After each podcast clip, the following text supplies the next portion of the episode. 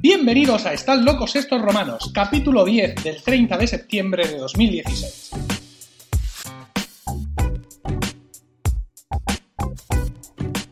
Estamos en el año 2016 después de Jesucristo. Toda la sociedad está alienada por la incultura, la chabacanería y la falta de sentido común. ¿Toda? ¡No! El selecto grupo de oyentes de este podcast forman una suerte de aldea gala que resiste todavía y siempre la estulticia de los invasores, conociendo con asombro y desvelo noticias y comportamientos ajenos que les hacen exclamar, como aquellos irreducibles galos, una frase llena de ironía y sentido común. Están locos estos romanos. Yo soy Emilcar y esta noche estoy acompañado por Diego Jaldón. Buenas noches. Hola, buenas noches. José Miguel Morales, buenas noches. Buenas noches. Y volvemos a contar con el asilo, auxilio y presencia de nuestro romano pródigo, Juan Guerrero. Hola amigos, aquí estamos. Saludos cordiales desde los estudios centrales de Emilcar FM. Bueno, por, por eso, por eso, por eso y por otros motivos hemos perdido a nuestro romano interino, Pablo Villena, pero hemos conseguido otro, Paco Pérez Cartagena. Buenas noches. Muy buenas noches, Emilio. ¿Qué os parece esa voz? Eh? Oh, Eh, esa, ha sido, esa ha sido la entrada del podcasting. Bien, Estamos enamorados ya. Grande. Sí. Eh, eh, Paco, háblanos de ti. Eh, no sé, lo que te apetezca contar, tu edad, tu afición, tus profesiones, bueno, tu profesión, tus aficiones. Bueno, pues mm, ya lo sabéis todo, ¿no? Así que soy profesor, profesor de latín, eh, cantante con Emilio, con Diego, con José y también con Juan a veces de, en arte música De latín y también. eh, Cantante de latín. cantante de latín también. Y, y ya está, es un resumen bueno. Estoy casado, tengo dos hijos, Javier, Lucía, por si me escuchan algún día. Toda la lengua. O sea, testamento, testamento sonoro. Y nada, aquí estamos. Muy bien. Ya veréis qué fichaje hemos hecho. Bueno, vamos a hablar antes de nada, antes de empezar con nuestro programa, de lo que opináis de nosotros, porque nos habéis dejado un montón de reviews desde, desde el último episodio, pero un montón, un montón. Eh, dice el usuario Variada, ¿Cuándo fue el último episodio? Fue el 15 de julio. Dice el usuario Variada, nota 5 estrellas y dice genial para pasar un buen rato de risas. El usuario Lobo Werewolf, 5 estrellas, impresionante. Risas aseguradas, ingenio y humor incluso con temas de lo más coñazo, XD. Saludos desde Pompa- Pompaelo. ¿Es Pompaelo? Sí. Sí, bien. Eh, voto por la duración XXL. Me he suscrito desde podcast solo para poner la review. Por Dios, qué pasión. Eh, luego R, R, que, bueno, te has R, poner- desde la aplicación podcast. Ah, Para poder vale, escribir. vale, sí. vale. RKRBO dice muy divertido, 5 estrellas. Atajo de cuñados que se tienen con diversos temas muy interesantes. Se nota que están entre amigos, risas aseguradas. Juaniquilator Troll, seguid así. Dos puntos paréntesis. Eh, un podcast de locos, dice Coxmoth, con 5 estrellas. Genial, delirante y divertido. Tertulia en su máxima expresión. Potata, arroba Joniquilator. Como dice mi madre, si tienes tiempo para salir con tus amigos, tienes tiempo para estudiar, vuelve a tus responsabilidades en colegas, tu podcast sobre Friends. Igual te sigo bancando. Eh, paréntesis, una ñ, una rayita abajo, otra ñ y otro paréntesis. Visto parece alguien Me riendo. parece que os pasen todo ahora mismo. Ya me muchísimo la. Dice... Sí, eso es. Tú ponte a estudiar, si no, no Venga. puedes. Rápidamente no voy a entrar, ¿no? El usuario yo mismo también 1978 dice 5 estrellas, muy entretenido y divertido. En el último episodio no me pide, no me pude divertir y reír más con los consejos sobre libros de Diego y cuatro iconos de alguien llorando de la risa. Me quito el sombrero, larga vida a los romanos. El usuario Materrón dice me gusta el tocino de cielo. 5 estrellas. Ya, ya. Este, ya. Este podcast se encuentra en mi escala de 1 a 5 de las cosas que más me gustan. No dicen qué posición, pero estamos ahí. Como el gazpacho con tortilla de patatas, con cebolla, el bocata de paté y salchichón, o que tu mujer termine una, una disertación de más de una hora sobre sentimientos y tal. No hablo de tu mujer en concreto, es impersonal. El Juan este me parece encantador. Supongo que me dirá no más de unos 60 y será muy achuchable. Y el que tiene voz de imberbe, ese tal Emilio, es muy chisposo. De los demás no me acuerdo, aunque te ríes con ellos también. No exagero al decir que... pre- Presione más para seguir leyendo. Eh, no exagero al decir que para mí es imprescindible del capítulo 1. Os recomiendo con pasión ribereña. Bien, es amigo, Es ingenioso, pero es amigo, lo cual te resta un 20% menos de... Sinceridad, ¿no? Sí. Es Eh, es Materrón, cazador de vampiros. Ese. Al, Algonra dice con 5 estrellas, estupendo. Podcast de la cadena de Milcar que no te defraudará. Desinhibido y para pasar un buen rato. Enhorabuena. Eh, José Barruiz nos da cuatro estrellas. Mm, dice, recomendable, divertido de menos, siempre te enteras de algo nuevo sobre lo que no sabías que te podías reír. Una descripción. Jorge Esteves, cinco estrellas, me encanta, muy bueno. Jorge Esteves de nuevo, eh, eh, 20 días después del primer comentario, dice, muy recomendable. Genial, cinco estrellas, a ser reitera. Y Gracias, Jorge. Juanlo85 dice, solo apto para locos, cinco estrellas. Pues lo dicho, si están dispuestos a escuchar a unos locos, este es tu podcast. Risas, entretenimiento y a la vez aprendizaje en este podcast. Vale. Eh, luego, Eliogab... ¿Qué- Vale. ¿Quién? Elio Gábalo. Sí. Por ejemplo. Un personaje. Ah. Eh, lo mejor de iTunes. En su primer episodio se convirtió en mi podcast preferido. Dadnos más. Las esferas se hacen muy largas. Y transmitirle 5 estrellas. Y ahora, Moy HDev2 dice, ¿qué hay que estudiar para sentarse en la mesa con esta gente?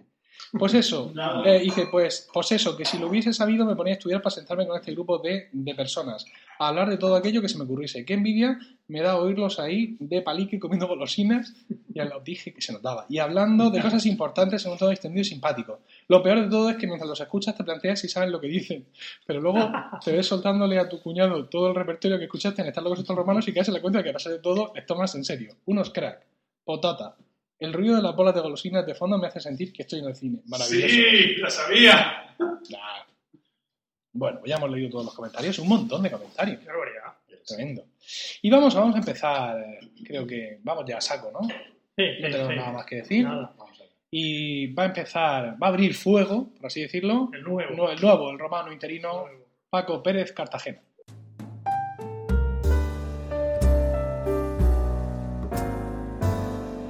Pues hola a todos y eh, aquí estoy para sustituir a nuestro ilustre Juan, Juan Iguilator, De hecho, no. eh, lo cual, bueno, él está presente, pero vamos a dejar hablar lo justo.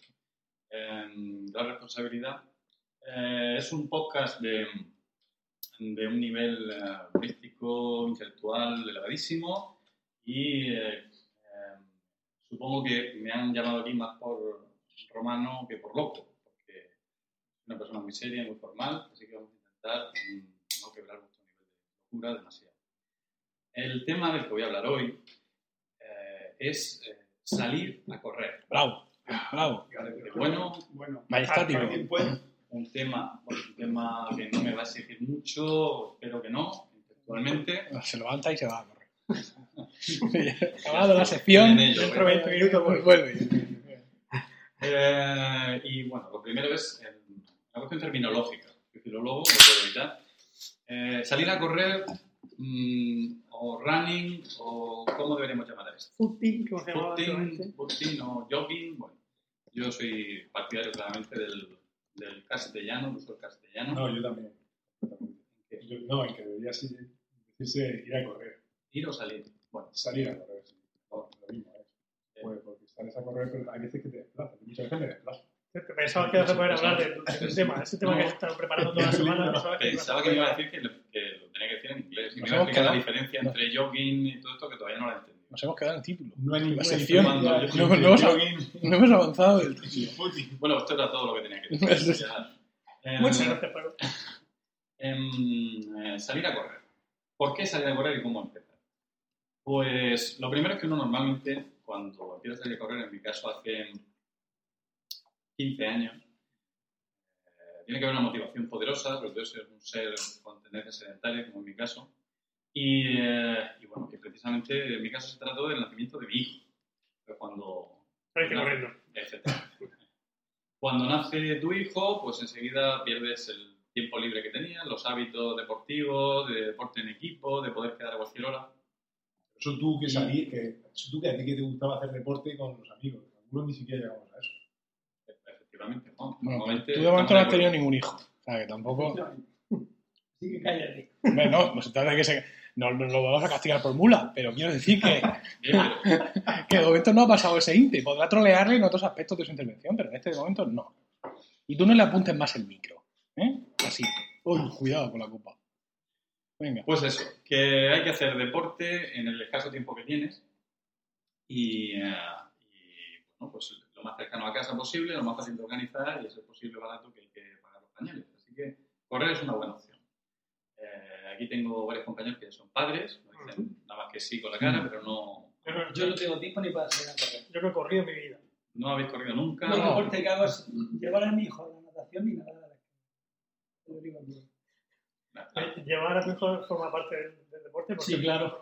te cansa Acabamos más corriendo los dos, que nada. porque vamos tarde siempre.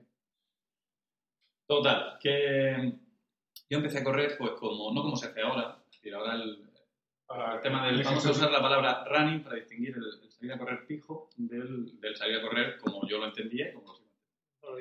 Yo empecé a salir a correr con mis camisetas de algodón del Festival de Fiestas de Jóvenes. Magnífico. Con, con aquellos calcetines de un dedo de gordo que te llegaban hasta debajo de las rodillas. Sí. Pues que sepas que hay un estudio que dice que el algodón es mejor que las, que las camisetas estas cutres que se, bueno, cutres no, espectaculares que se llevan ahora. ¿Sí? ¿Y dónde está ese estudio? Y yo leerlo. hicieron, no con pana maestra, me parece. Ah, No, no lo sé, lo vi, lo vi. Pero se hizo de- una prueba del sudor que, Que, Que consigues extraer de ti la camiseta, sí, ¿no? no, que segregaba en una y en otra, y por lo visto, como el algodón es, es más natural, más transpirable, es, más, es mejor para correr esas camisetas que lleva Kalen G amarillo fosforito que lleva Juan. No, no, eso no la llevo yo, está aquí puesta. no llevo yo. Yo también tengo algunas, tengo que reconocer, pero ya con los años he ido perdiendo. Pureza, pureza. Pero bueno.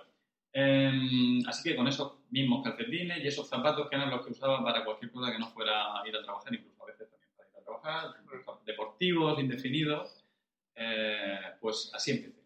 Y eh, al principio era un éxito, era un logro para mí correr 15 minutos seguidos. Yo no entendía de ritmos, evidentemente, yo echaba a correr y cuando tan el camp, cuando, cuando llevaba 15 minutos notaba que me iba a morir entonces paraba. Al día siguiente, pues a lo mejor conseguía un minuto más o a lo mejor dos menos. Y así estuve dos, tres años ah, hasta que descubrí que el calzado ¿Cuántas, era... veces? ¿Cuántas veces a la semana corrías? Bueno, Más o menos. eso... De media. A ver, lo que se intenta siempre, dos veces, tres veces por semana. Mm. Que luego ya depende de mi Sí. Total, que, mm, que a los dos o tres años empecé a preguntarme por qué después de correr 15 minutos siempre volvía con ampollas y con problemas de pies. Y te diste cuenta que quizá el calzado, quizá la camiseta, no, la camiseta no, pero La calcetín. la camiseta, La camiseta tengo las ampollas. De lo de la camiseta me di cuenta hace. Tienes que ponerte camisetas más cortas para. Claro, está que es el ombliguito, ¿no? Sí. Bueno, pues eh, entonces descubrí que vendían zapatos para correr específicamente. Y, eh, y me compré pues, unos de marca también blanca y de 5 euros, una cosa así. Descubrí que ya no Entonces me... ya se hablaba del pronador y el supinador, o eso es una gilipollez. Eso, eso vino después.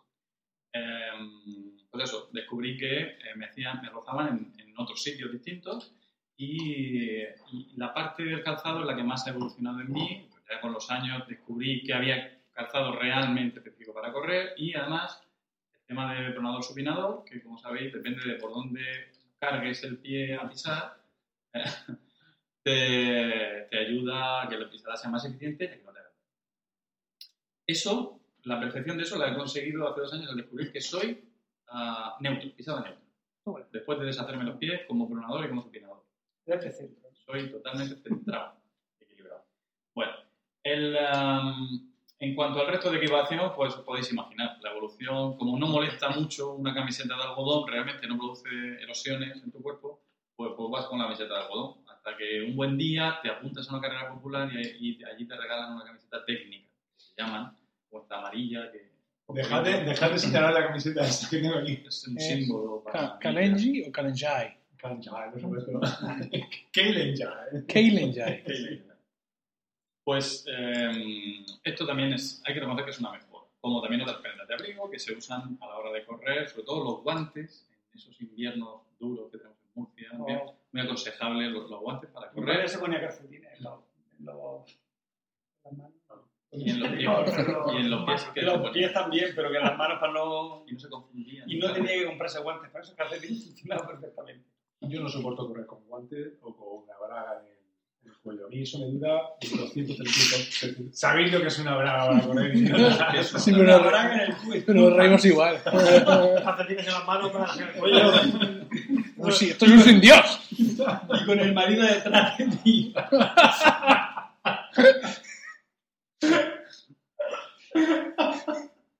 Dios mío. Es mi momento, voy a aprovechar, están bebiendo todos. Sí, sí, Cole le va a la cabeza. Otro tema que va mucho en gustos y sobre el que hay agrias, amargas y todo, polémicas, eh, es sobre a qué hora hay que salir a correr. Fundamental. Hombre, ¿eh? manda huevo. Esto... Pero que, que encima me digan la hora que tengo que ir a correr. sí, sí, sí, sí. Pues pretenderán decírtelo. Eh, hay mucha gente que es partidaria científicamente de salir a correr por las mañanas. Fundamentalmente gente que no trabaja por las mañanas. efectivamente. Eh, yo tengo comprobado que no puedo correr por las mañanas.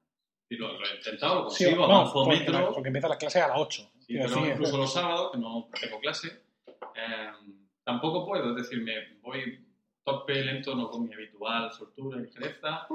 Y, eh, y tiene que ser por la tarde. Por la tarde, pues eso de las 8 es la hora buena para salir a correr una persona como yo.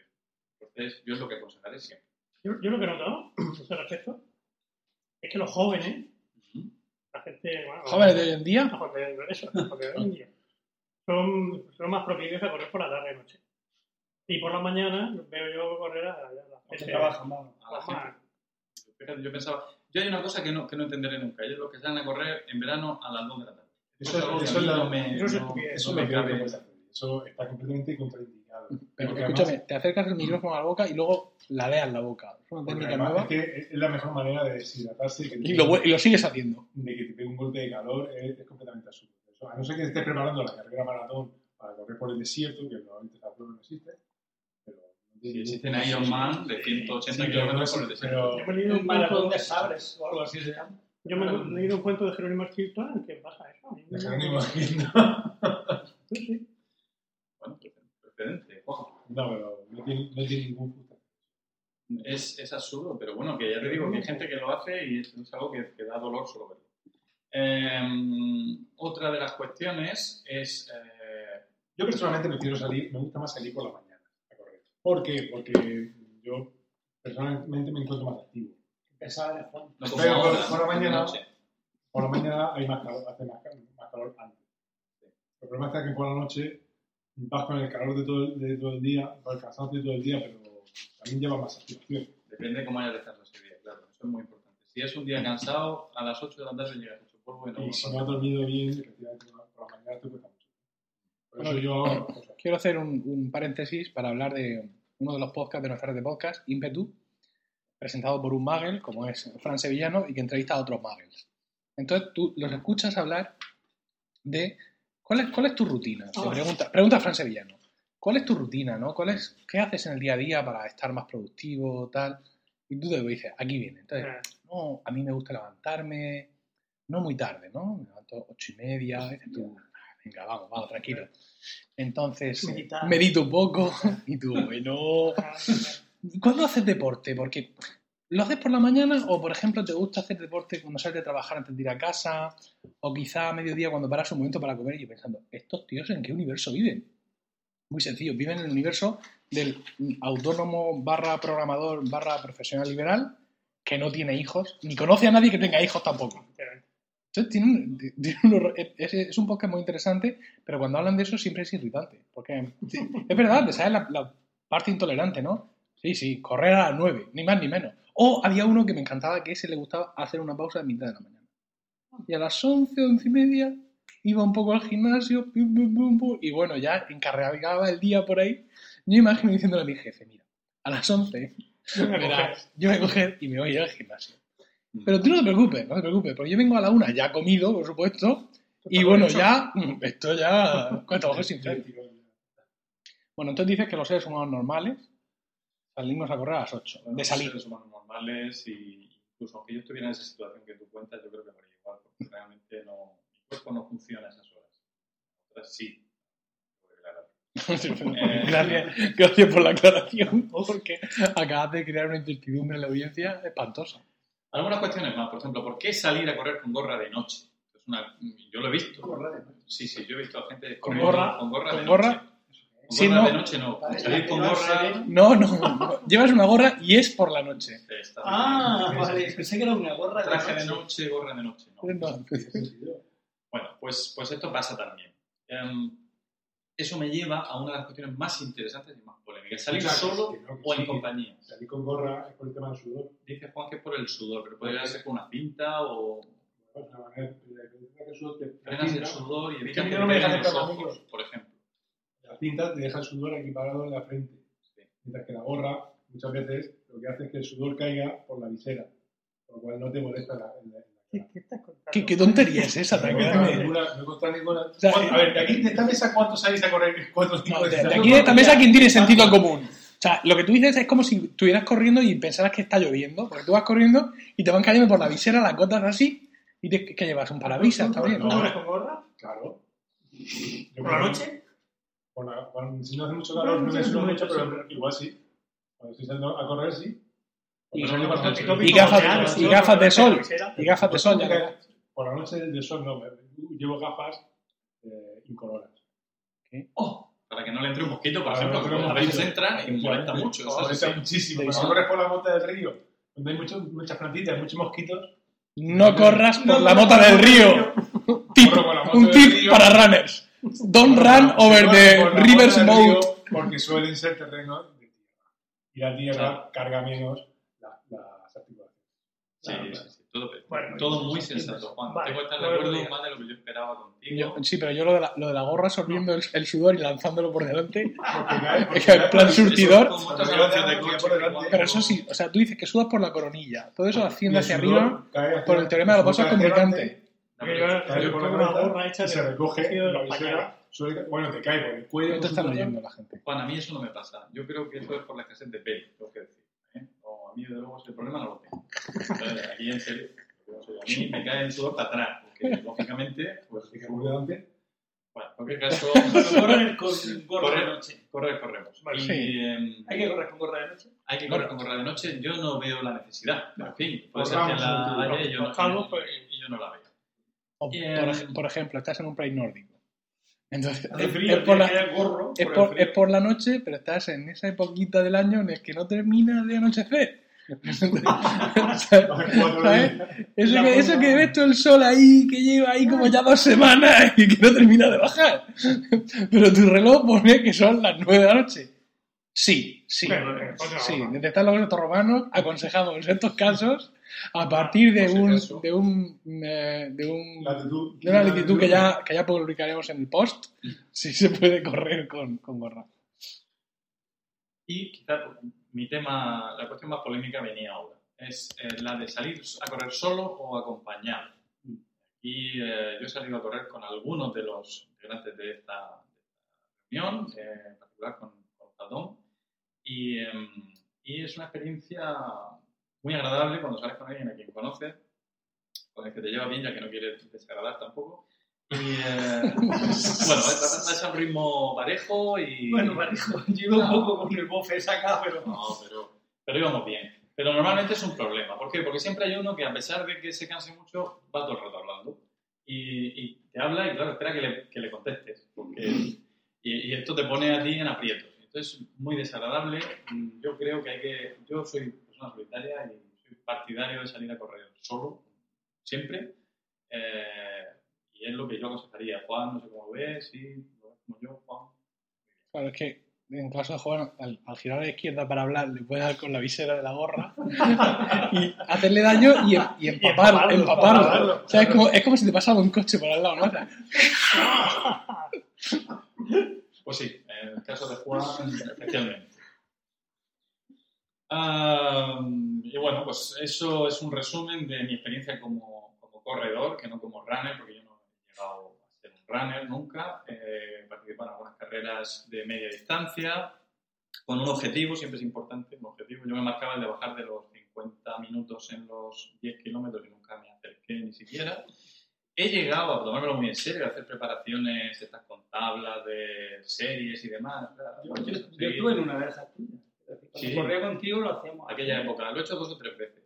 Y el resultado ha sido que, que ha dado lo mismo. Quiero decir, personalmente supongo que habrá mucha gente acostumbrada a correr que, que se me tire al cuello por decir esto, pero yo, por lo menos, la mejoría la veo sobre todo cuando, por lo que sea, me pongo, me pongo a dieta una temporada y salgo a correr con cierta regularidad, ahí veo la mejoría. El tema de comer con cabeza y ser regular en los entrenamientos. Pero el tema de las series, de ir graduando y tal, no me ha dado especiales buenos resultados. Eh, así Pero que... eso, el trabajo en el atletismo es así, es progresivo, y va poco a poco y sobre todo la constancia es muy necesario y los resultados no se ven a corto plazo nunca. En mi caso son de medio a largo. De medio a largo A este plazo. cuerpo, Juan, dice que no le funciona. Yo, a mí es que soy, yo también es que soy... Ah, es que a lo mejor se influye. Pues seguro que influye. En cualquier caso, eh, yo aconsejo salir a correr, creo que es una, una gran idea. A mí me libera de muchas preocupaciones, muchas tensiones y, y duermo muy bien la noche que salgo a correr en general, cosa que otras noches pues, no se puede decir. Así que animaos a correr, compañeros de mesa, cuando queráis. Aquí tenéis un runner dispuesto a. Perdón, a- dispuesto a acompañaros. Y puedo hacer un- una recomendación a los runners. Por favor, no coloquéis vuestras carreras en Facebook, Twitter y otros sitios. Porque no, no, no me importa una mierda. No me importa nada. Ah, Sí. Es que estás cogiendo el micrófono como si fuera bono, de verdad. Y aparte de transmitirle todo tipo de ruidos y vibraciones y maravillas, te tengo que bajar dos puntos. Pues eso, que no, que no. Cuando que- tengamos- que no me interesa. Cuando tengamos la Focusrite, os podré grabar en canales separados y daros lo que merecéis. Vamos a ganar el canal. De hecho, perdí un amigo de Facebook por decirle que no me interesaba. Y dijo, pues me borro, ya no va, señor. Pues mira. Es bastante molesto. Ay, qué pena. La gente que se dedica a colgar las carreras en Facebook, a mí realmente me resulta bastante molesto. Hay redes específicas para eso. Pero vamos a ver. Casi tan, tan molesto como, eso, como hablar a medio metro del micrófono. Y que, y no que el oyente que va ahora mismo en el coche, camino del como no me trabajo. dejáis- no, no me deja que me pasen Pero es que, a ver, si no tienes micrófono, tienes que ser consecuente con tu situación. Puedes hacer alguna intervención, alguna cosa. Bueno, pues. Pues a la, a la calle todo, que esté en mi casa. Venga, aire. Dame mi micrófono. Y dame mi micrófono. Bueno, pero si dices Pues eso, que hay redes específicas Sí. para colgar las carreras y todo ese tipo de cosas. Bueno, pero vamos a ver, si, si dices eso, entonces ya hay un montón de cosas que la gente cuelga en Facebook que no nos interesan nada a nadie. Es decir, que, que Facebook está para eso, para Pero cosas eso- que son No interesa a nadie. Pero eso menos. Bueno, ya. Lo cual no quiere decir que no me interese, por ejemplo, los cotidianos cuando hablan de sus carreras esas por el monte y tal, que eso sí es divertido, pero en los podcasts, pero lo otro no. Cuéntamelo, escríbeme, haga una redacción de 500 palabras sobre tu carrera y entonces eso sí me interesa. Un amigo mío, eh, Juan de la Cruz González Férez, tiene un blog estupendo en el que en una entrada eh, contó en directo su experiencia de correr una media maratón que fue redactando o grabando el texto mientras la corría. Eso sí es divertido.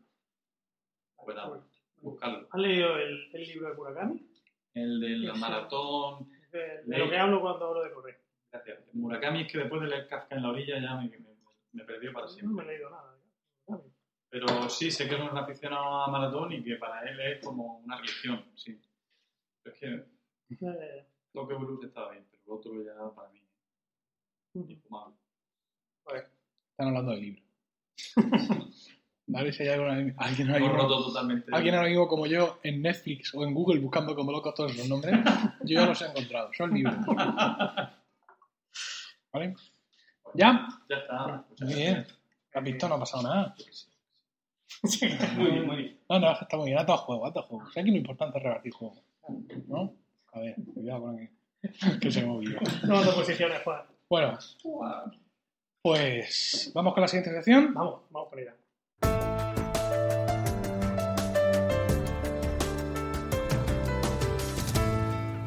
Y nuestra siguiente sección de hoy, para no hacer esto muy largo, porque le hemos dado cancha al nuevo, un Mm. poquito. Sí. Eh, la vamos a hacer compartida, José Miguel y yo. Sí. Sí, todo esto lo hemos planificado, lo hemos planificado en los últimos 10 minutos, porque yo tenía un montón de secciones para hoy, pero no, no he podido mm, no he podido sustraerme a la realidad y venía a hablar de la crisis del Partido Socialista Obrero Español aquí en España. Y bueno, tenía que haberme figurado que esto es un tema nato en ti, el tema de la política aquí en esta Sí, Locomotor Romano, Hace mucho tiempo que no habla de política. pero es que esto apetecía, apetecía un montón y hemos pensado que vamos a hablar los dos del tema. Sí. ¿Vale? Pues Tú. ¿Dice yo? sí. Bueno, para mm, reducir un poco el nivel de cuñadismo al que nos tenemos acostumbrados, O- ayer me puse a leerme un poquito, un poquito así por encima los estatutos del PSOE para ver si nos centramos un poco de todo el lío que, este que, que ha pasado. Entonces, yo no sé si vosotros sabéis muy bien cómo funciona el PSOE por dentro, pero yo tenía un lío tremendo entre lo que es el Comité Federal, la Comisión Ejecutiva Pues Federal, el Congreso y la madre de los parió todo. Hay un comité que me gusta especialmente, el de, el de ética, moral y buena Y conducta. democrática. Pero yo pienso que antes de empezar con los estatutos tenemos que contar lo que ha pasado. Porque hay gente Ah, vale, vale. que vale. puede no saber lo que ha pasado. Verdad, ¿vale? verdad. Básicamente lo que ha pasado es lo siguiente. En España... cuéntanos sin hablar de Comité Federal. No, no, no, no, Utilizar eh, las palabras Comité Federal, Comisión Ejecutiva Federal, Comisión de Muy Garantías. rápido. y- En España tuvimos elecciones generales en, 2000 en diciembre de 2015, hace ya casi un año. Eh, aquel Parlamento no consiguió formar gobierno y acudimos a unas segundas elecciones con resultados muy similares. Sí. Y que ya ha habido una sesión o dos, dos de investidura, ha habido ya, eh, o una, ahora. Una. Una, en la que Mariano Rajoy, que es el candidato, digamos, del partido más votado, el Partido Popular, pues ha, ha vuelto a no conseguir los apoyos. ¿Qué significa eso? Que tenía el apoyo de Ciudadanos por un pacto, pero que precisaba o votos favorables o mm, más favorables que negativos. Es decir, necesitaba que alguien gordo se estuviera. Evidentemente Podemos, que es, vamos a ser mm, con- mm, rápido, la extrema izquierda, por resumir pronto. Aquí dirá, ¡extrema izquierda! ¡Que son los fascistas! ¡Han traicionado todo! Pero bueno, ah, esto dice que se van a abstener ellos. Entonces, el, todo el peso y toda la atención recae sobre el Partido Socialista, que aunque es socialista y obrero y español, pero en España ocupa un lugar, digamos, de socialdemocracia más tendente al centro de lo que es Podemos.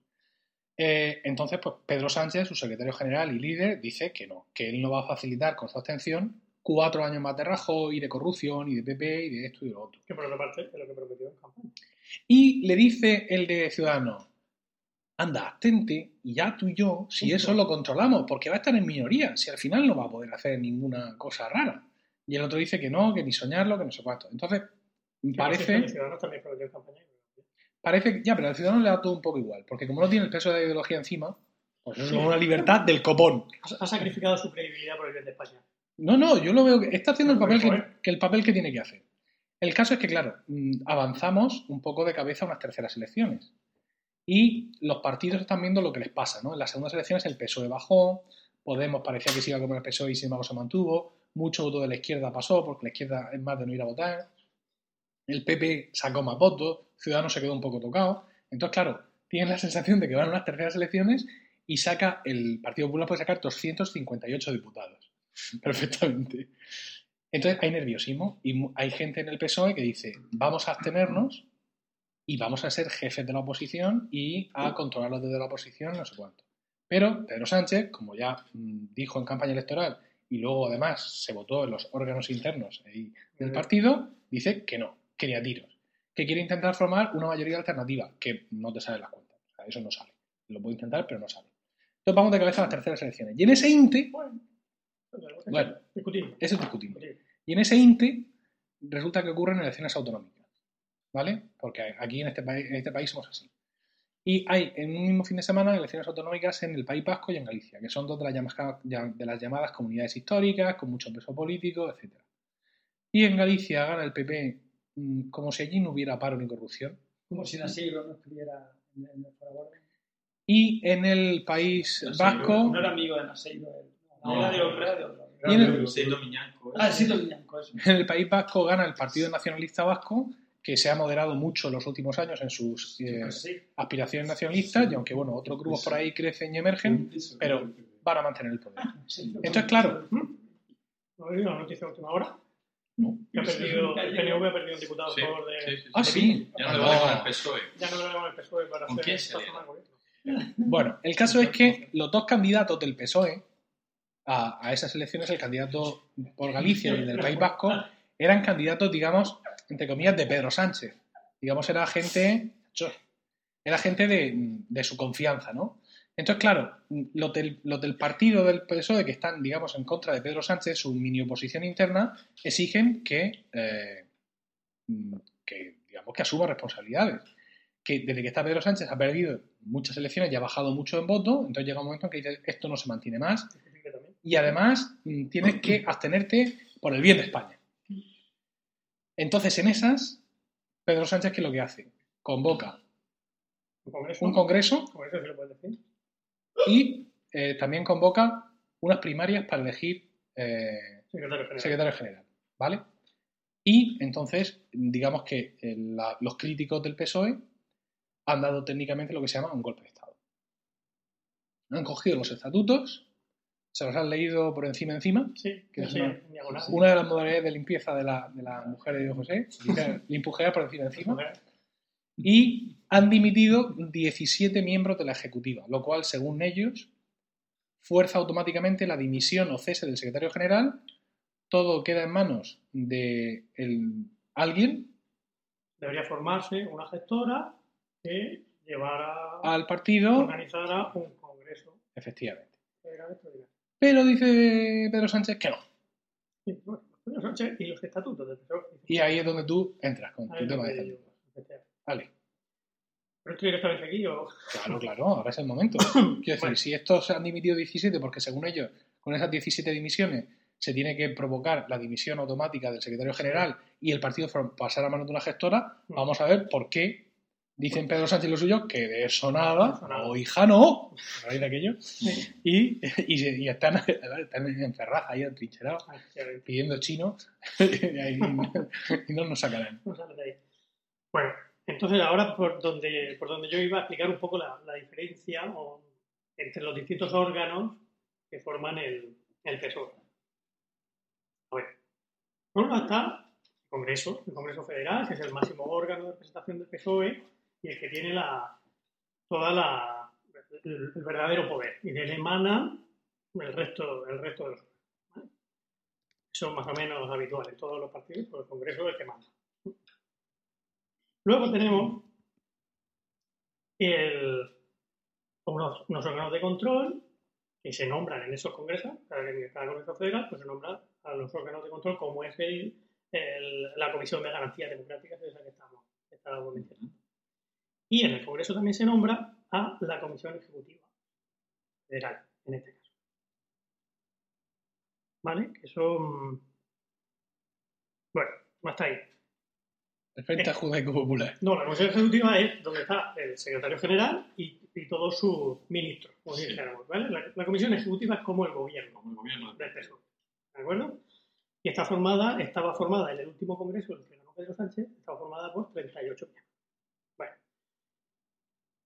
Tercer órgano importante, y ya con este, con este acabo, es el Comité Federal. El Comité Federal, poniendo estas mismas eh, metáforas, sería, símiles, sería el, Congreso de los Diputados, el, Parlamento del PSOE, formado por unos 300 miembros, y en, el en los congresos federales se eligen 65 miembros, y luego están, los rellenan con gente que viene de los, de los congresos regionales, con la propia comisión ejecutiva también está dentro, hay una serie de miembros natos, etc. ¿vale?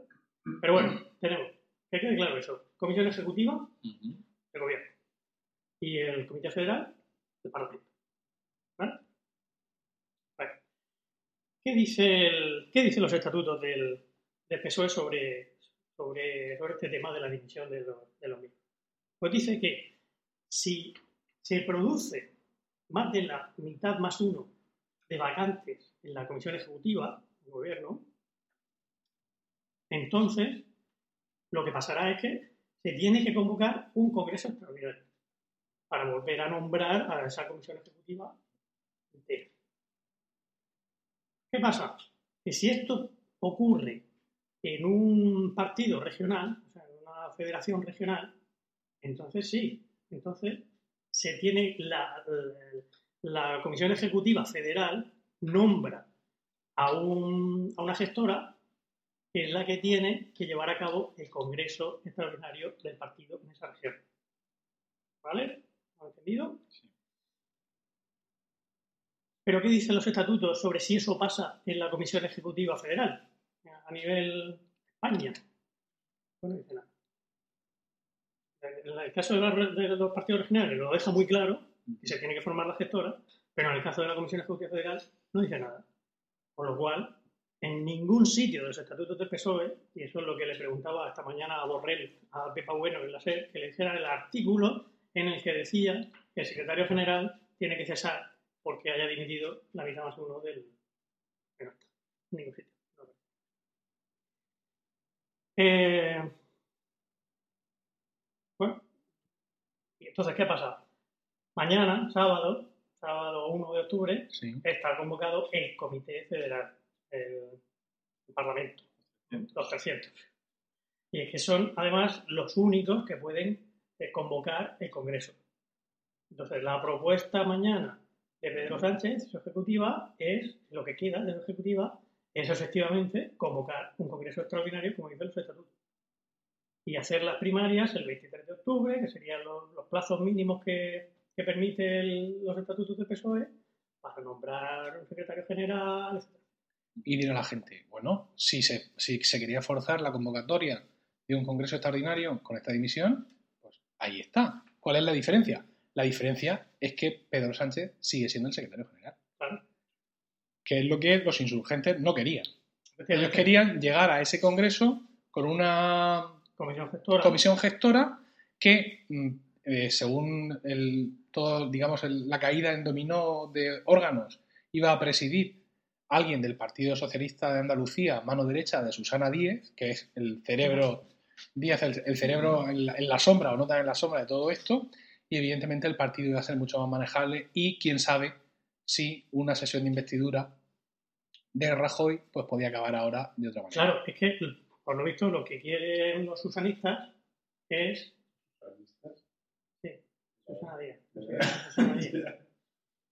Lo que quieren es no convocar el Congreso ahora. Pero claro, los estatutos del PSOE hay que decir que están redactados con un pie. Porque aparte de dejar en el aire. Yo creo que no, pero bueno, lo mismo han hecho lo mismo que nosotros con los de la música. Han cogido los de, los de otro coro, los, los de otra banda, Los de la de- asociación de de vecinos y le han cambiado un par de cosas y ya está. ¿Por qué? Pues porque en- ahí se dice que el, el periodo mínimo para organizar el Congreso Extraordinario son 40 días, pero no habla de periodo máximo. Entonces eso se agarran los susanistas. Dicen, vale, vale, vale, hay que, comprar- hay que convocar un Congreso Extraordinario. Pero primero resolvamos la gobernabilidad de España. ¿Dónde vamos? Una pregunta. ¿El Comité Federal puede decidir no convocar un Congreso Extraordinario? No, pero estaría contraviniendo los estatutos. Lo único que tiene que decidir es ¿Cuándo? cuándo. ¿Y quién lo...? Ahora mismo con los miembros que han dimitido de la Ejecutiva ya no forman parte del Congreso. del, De la Comisión Ejecutiva. los miembros que han dimitido ya no formarían parte de ese Parlamento. En principio no. En principio no, pero algunos de ellos sí. Por, ejemplo, Simo Puig sí formaría parte, que está dimitido, pero sí formaría parte del Comité Federal por ser presidente o secretario general de Valencia. Los secretarios generales de todas las regiones forman parte del Comité Federal. Pero otros, como un, un puñado de desconocidos que aparecen ahí, pues, ¿Y ¿Cómo está el equilibrio de fuerzas? ¿Se sabe? ¿El comité? Sí. Yo no lo sé. Pero bastante dividido. Además, yo creo que lo que pasa en, esto, en estas cosas es que no suele ir todo el mundo. Porque no, estas, esta- tiene algún- que sí van ahí. Tiene una comunión. sí, estas sí van a ir yo seguramente. sí. Por ejemplo, los exsecretarios generales tienen derecho a ir. Bueno, to- todo esto dónde sale. O sea, ¿cómo es posible que, oye, pues hemos coincidido los 17 aquí emitiendo? Fíjate, que no habíamos quedado ni nada, ¿vale? Todo esto surge, Esto es parecido a cuando la CUP en Cataluña hicieron la convocatoria para ver si apoyaban al presidente, presidente y salieron, y salieron justo los 3.000 y pico que eran, Uno más. salió la mitad más uno exactamente. o es la mitad. La mitad. Esa es la mitad, no. O sea, son cosas milagros de la matemática. Bueno, no, no, está milagroso. Es el resultado más probable. Bueno, en Sí, cualquier sí, caso, mírate- estadísticamente sí. Mírate el bloque de tocamas. Es el resultado más probable. ¿Esto de, dónde, ¿Esto de dónde viene? Vamos a ver. Esto viene de Susana Díaz. Susana Díaz, que es la líder del partido en Andalucía. Susana Díaz, que hereda el trono andaluz de Griñán y que se enfrenta a unas elecciones autonómicas aparentemente muy complicadas en 2015.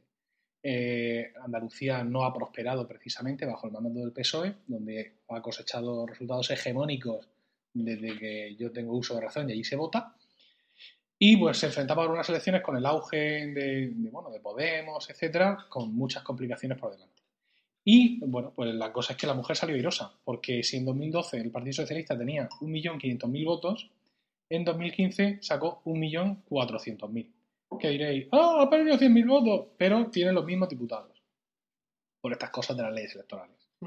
El Partido Popular fue mucho más dañado porque pasó de un millón y medio de votos a un mi- o sea, a- a- perdió medio millón de votos, así números redondos, y Izquierda Unida perdió casi la mitad de sus votos, 200.000. Y de todas estas pérdidas, pues surgieron Podemos y Ciudadanos. Evidentemente no es que los del PP voten a Podemos, pero algunos del PP votan al PSOE, algunos del PSOE votan a Podemos No, seguro. A ver si ardiera esto, dicen. A ver. Si reventara todo. Dicen, "Vale, toma, va, al de la coleta. Ay. Bueno, el caso es que, claro, esta mujer ahora dice, ¿eh? Que yo aquí gano elecciones. Y siempre, aunque s- ella parecía como valedora de Pedro Sánchez, pero estaba ahí en la sombra, ¿vale? Con de las dos magníficas en la silla por si había que tirar de la silla. Vale, Y ahora ha llegado el momento de tirar. Yo ayer tuve la... mm, Bueno, Perdón, la desgracia. Sí, de escuchar en directo su discurso, en- también en una reunión de uno de los, com- de los comités y de los órganos de, de dirección del PSOE de Andalucía. Ujú. Hizo gala de un cinismo del cual no creía yo capaz a un ser humano.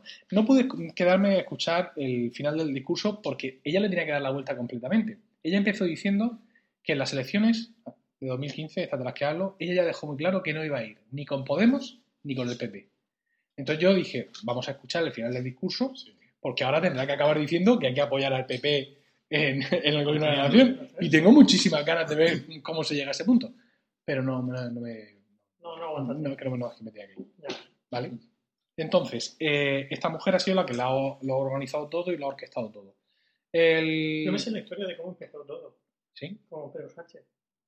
O sea, ¿cómo, cómo surgió Pedro Sánchez? Sí, Em- em- creo, bueno, si quieres cuéntala, pero creo que es más interesante ver el personaje de Susana Díaz. Susana Díaz no da la cara, ¿vale? Es decir, mm, ella tendría que presentarse a secretaria general. Claro. Pero Susana Díaz, y decir que se quiere, que quiere que se abstenga. efectivamente, y quiere que se abstenga el partido. Recuerda, recordaba Borrell esta mañana Oh, que en, en- Permiso. en la última reunión del, del comité mm, de la comisión, ¿Eh? que cuando Pedro Sánchez puso a votación no apoyaremos al PP ni a tiros y salió votos a favor, que nadie dijo, nadie levantó la mano, salvo él y otro más, para decir, yo sí creo que hay que abstenerse y dejar que el PP gobierne por esto, por esto, por esto de más allá. Que luego todos salieron como ratas a decir eso en los pasillos y en las televisiones, al principio en voz baja y ahora ya en voz más alta hasta que ocurrió esto. ¿Vale? Y que él, dice Borrell, No, no, pero, pero, él no está de acuerdo con Pedro Sánchez. pero Susana Díaz no ha dicho en ningún sitio que ella No, no, por supuesto que la no. abstención. Por supuesto que no. Ni, ni Susana Díaz. Ella esta mañana, antes de Borrell, la Pepa Bueno ha entrevistado a Eduardo Marina y se lo han preguntado y le han dicho, ¿pero usted cree que, que el peso debe abstenerse? Y dice, no lo sé. ¿Cómo que no lo Qué sabes? fuerte. ¿Cómo que no lo sabes? O sea, aquí, a cualquier español que tú le preguntes te va a decir si sí o si no. Y tú, que estás ahí, ¿no lo sabes? Me toco las pelotas, hombre. La presidenta del, de- a decir algo, porque esto es explícito. es explícito, sí. La presidenta de la mesa del Comité Federal He dice: dicho pelotas. La única autoridad en el PSOE soy yo, le guste o no. Esta es a la que tuvieron dos horas esperando para entregar un folio. Claro. Mentira. Sí, no, efectivamente. Os voy a leer. eh, Pero yo quiero contar la historia de... Cuenta, cuéntalo de Sánchez, sí. De- de- Vamos, lo he leído en un artículo de, de, de este, escolar, de Ignacio Escolar. No sé que me haya enterado yo, pero me lo ha contado. Ah, antes que eso, decir que Segunda vez que me deja contar. no, no, Oh, ya. oh. el Qué gobierno conocía todo esto de la semana pasada. Ah, sí. Sí.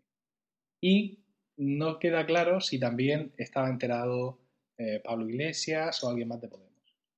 Porque lo del gobierno sí se sabe, pero lo de Pablo Iglesias le han preguntado a Pedro Sánchez si Pablo Iglesias le había advertido de esto. Y Pedro Sánchez hace el día salido diciendo que él no habla de conversaciones privadas. Pero el gobierno lo sabía y estaba, sí. estaba a la espera. Para, para un tuit Es muy triste todo esto. ¿eh? para un tuit bueno, ingenioso que había puesto el, el community manager del PP, que había puesto cuando empezó todo este follón, lanzaron un tuit con un bote de palomitas. Lo, lo borraron. No, sí, lo borraron. Ah. no, hay, Bueno, no hay- no hay humor en los partidos políticos. Digo, Puesto ya eso, Cuenta el origen de Pedro. Sánchez. bueno. Mira, lo tengo apuntado, lo tengo Ahí va, apuntado. ahí va. Ahí, en la Moleskine. Aquí. Venga, Sí. tanto iPad y tanta leche. Hijos, esto funciona mejor. Hombre. Patricio. Eso. Junio de 2014. Susana Díaz, Chimo Puig y Tomás Gómez se reúnen con Pedro Sánchez en un hotel en las afueras de Madrid. Y, Zapatero, Zapatero ¿dónde estaba? Pero- ¿Estaba en la reunión o es que pasaba por allí? Seguramente, dijo, hombre, ¡Ah, pues están aquí los cuatro! Bueno, eh, entonces En aquella época se estaba decidiendo el candidato para ver quién iba a ser el, el candidato a la Secretaría General del partido. Que iba a ser el Congreso, al final salió. Entonces, estos señores y señora le dijeron a Pedro Sánchez que se comprometían a, a- apoyarle con una condición. Que él se conformara con ser secretario general y al año de que él saliera secretario general, entonces empezarían a hablar de quién sería candidato a presidente del gobierno. Si él, Pedro Sánchez o Susana Díaz, dependiendo de quién tuviera más apoyos. Eso. Vale, vale, vale. Tomás Gómez, que en aquel momento ya se llevaba mal con, con Pedro Sánchez, dijo, te voy a apoyar, aunque me vas a cortar la cabeza, pero yo te voy a apoyar. Y el otro dijo, no, no, no te voy a cortar la cabeza, sino que encima mañana No voy te voy a cortar la cabeza, solo te voy a mandar un cerrajero ahí a tu despacho. Eso, no pasó en junio. Eso ahora. Eso no pasó en junio de 2014. Bueno, septiembre de 2014. Pedro Sánchez dice, por culo. Yo me voy a presentar a las primarias. Yo quedé que. No, yo voy a hacer primaria. Tres meses Sí. después. No, no, y, y me voy a presentar a las primarias. sí. Se sabía que se, que se iban a hacer. Pero yo me voy a presentar a las primarias. De esperar un año. A los tres meses dijo que él se iba a presentar. Sí. Susana, eh, dije lo que decía Susana. O sea, primer navajazo al y a, Sí. a los que la habían apoyado. Febrero de 2015. No, no, ¿y quién se presenta contra él? Bueno, eso, eh, eso fue ya bastante después. Se presentó Eduardo Marina Ajá. y Pérez Tapia. Venga. Febrero de 2015. Ahí es cuando eh, le corta la cabeza a Tomás. Le dice que no y le cambia la cerradura a la- las instalaciones del partido en Madrid. O sea, ya sus dos compromisos los había, los había traicionado. Y bueno, sí. Es decir, Hace- hace poco. Sí, Sí, sí. Sí, que ahí, ahí se produce el, el divorcio. Que ahí ya. que Yo entiendo que Susana Díaz tenga su- sus razones. Susana para Díaz no se presentó a las primarias. No, no, efectivamente. Susana Díaz nunca pelea, nunca gana nada, ella hereda. Ella Claro. espera, ¿vale? Es como los, como los druidas corsos, ¿eh? que espera que caiga el muérdago.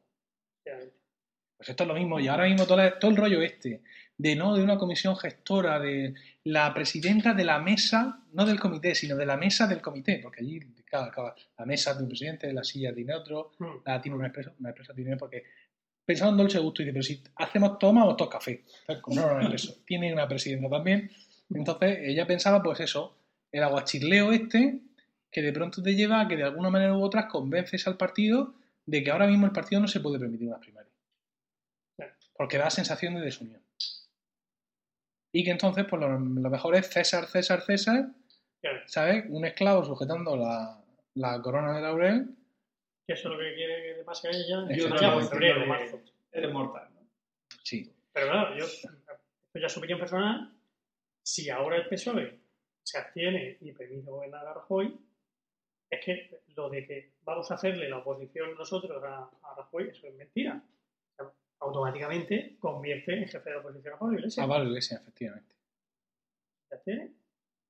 Con lo cual, claro, y si de aquí vamos a terceras elecciones, tampoco le, Le augura nada. le auguro nada bueno.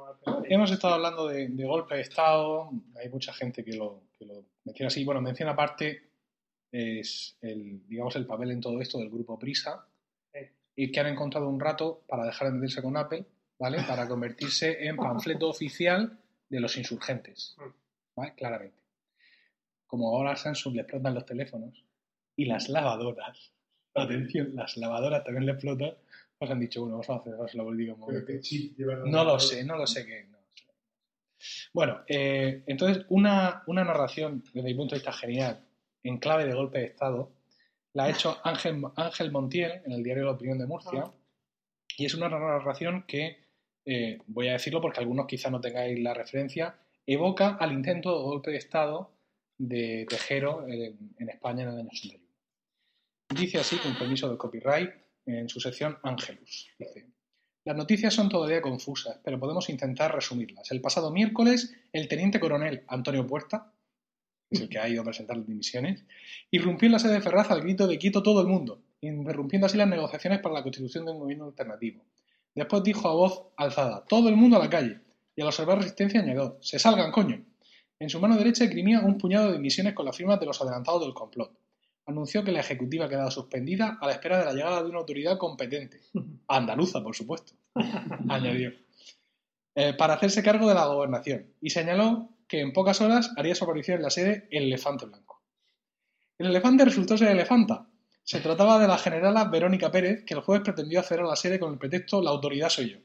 Mientras tanto, en la tercera región militante, la teniente general Susana sacaba los tanques a la calle y proclamaba el estado de sitio mediante un bando en el que aseguraba su disposición a coser y restablecer la unidad de España y el gobierno natural de Rajoy, así como la suscripción de la Moncloa al diario Marca. Otras regiones militantes, como las de Castilla-La Mancha o Valencia, se han unido a la rebelión, pero existe la sospecha de que la mayoría de los soldados son contrarios al alzamiento. Todas estas acciones han sido llevadas a cabo por tropas y mandos a los que se les ha hecho saber la conformidad previa de Su Majestad Felipe X, es decir, el señor X. Desde las primeras horas, a la puerta de Ferraz se reparte una edición especial del diario El País con el título de un valiente editorial en la portada, El País con el golpe.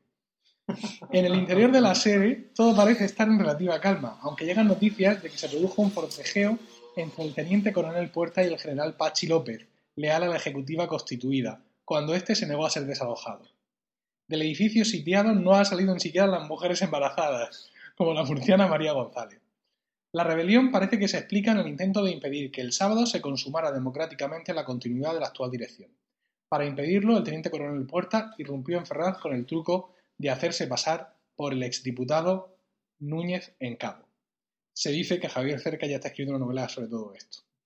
Núñez en Cabo es eh, un diputado socialista que fue el último en votar antes de que irrumpiera Tejero en el, Ah. en el- en el Congreso de los Diputados.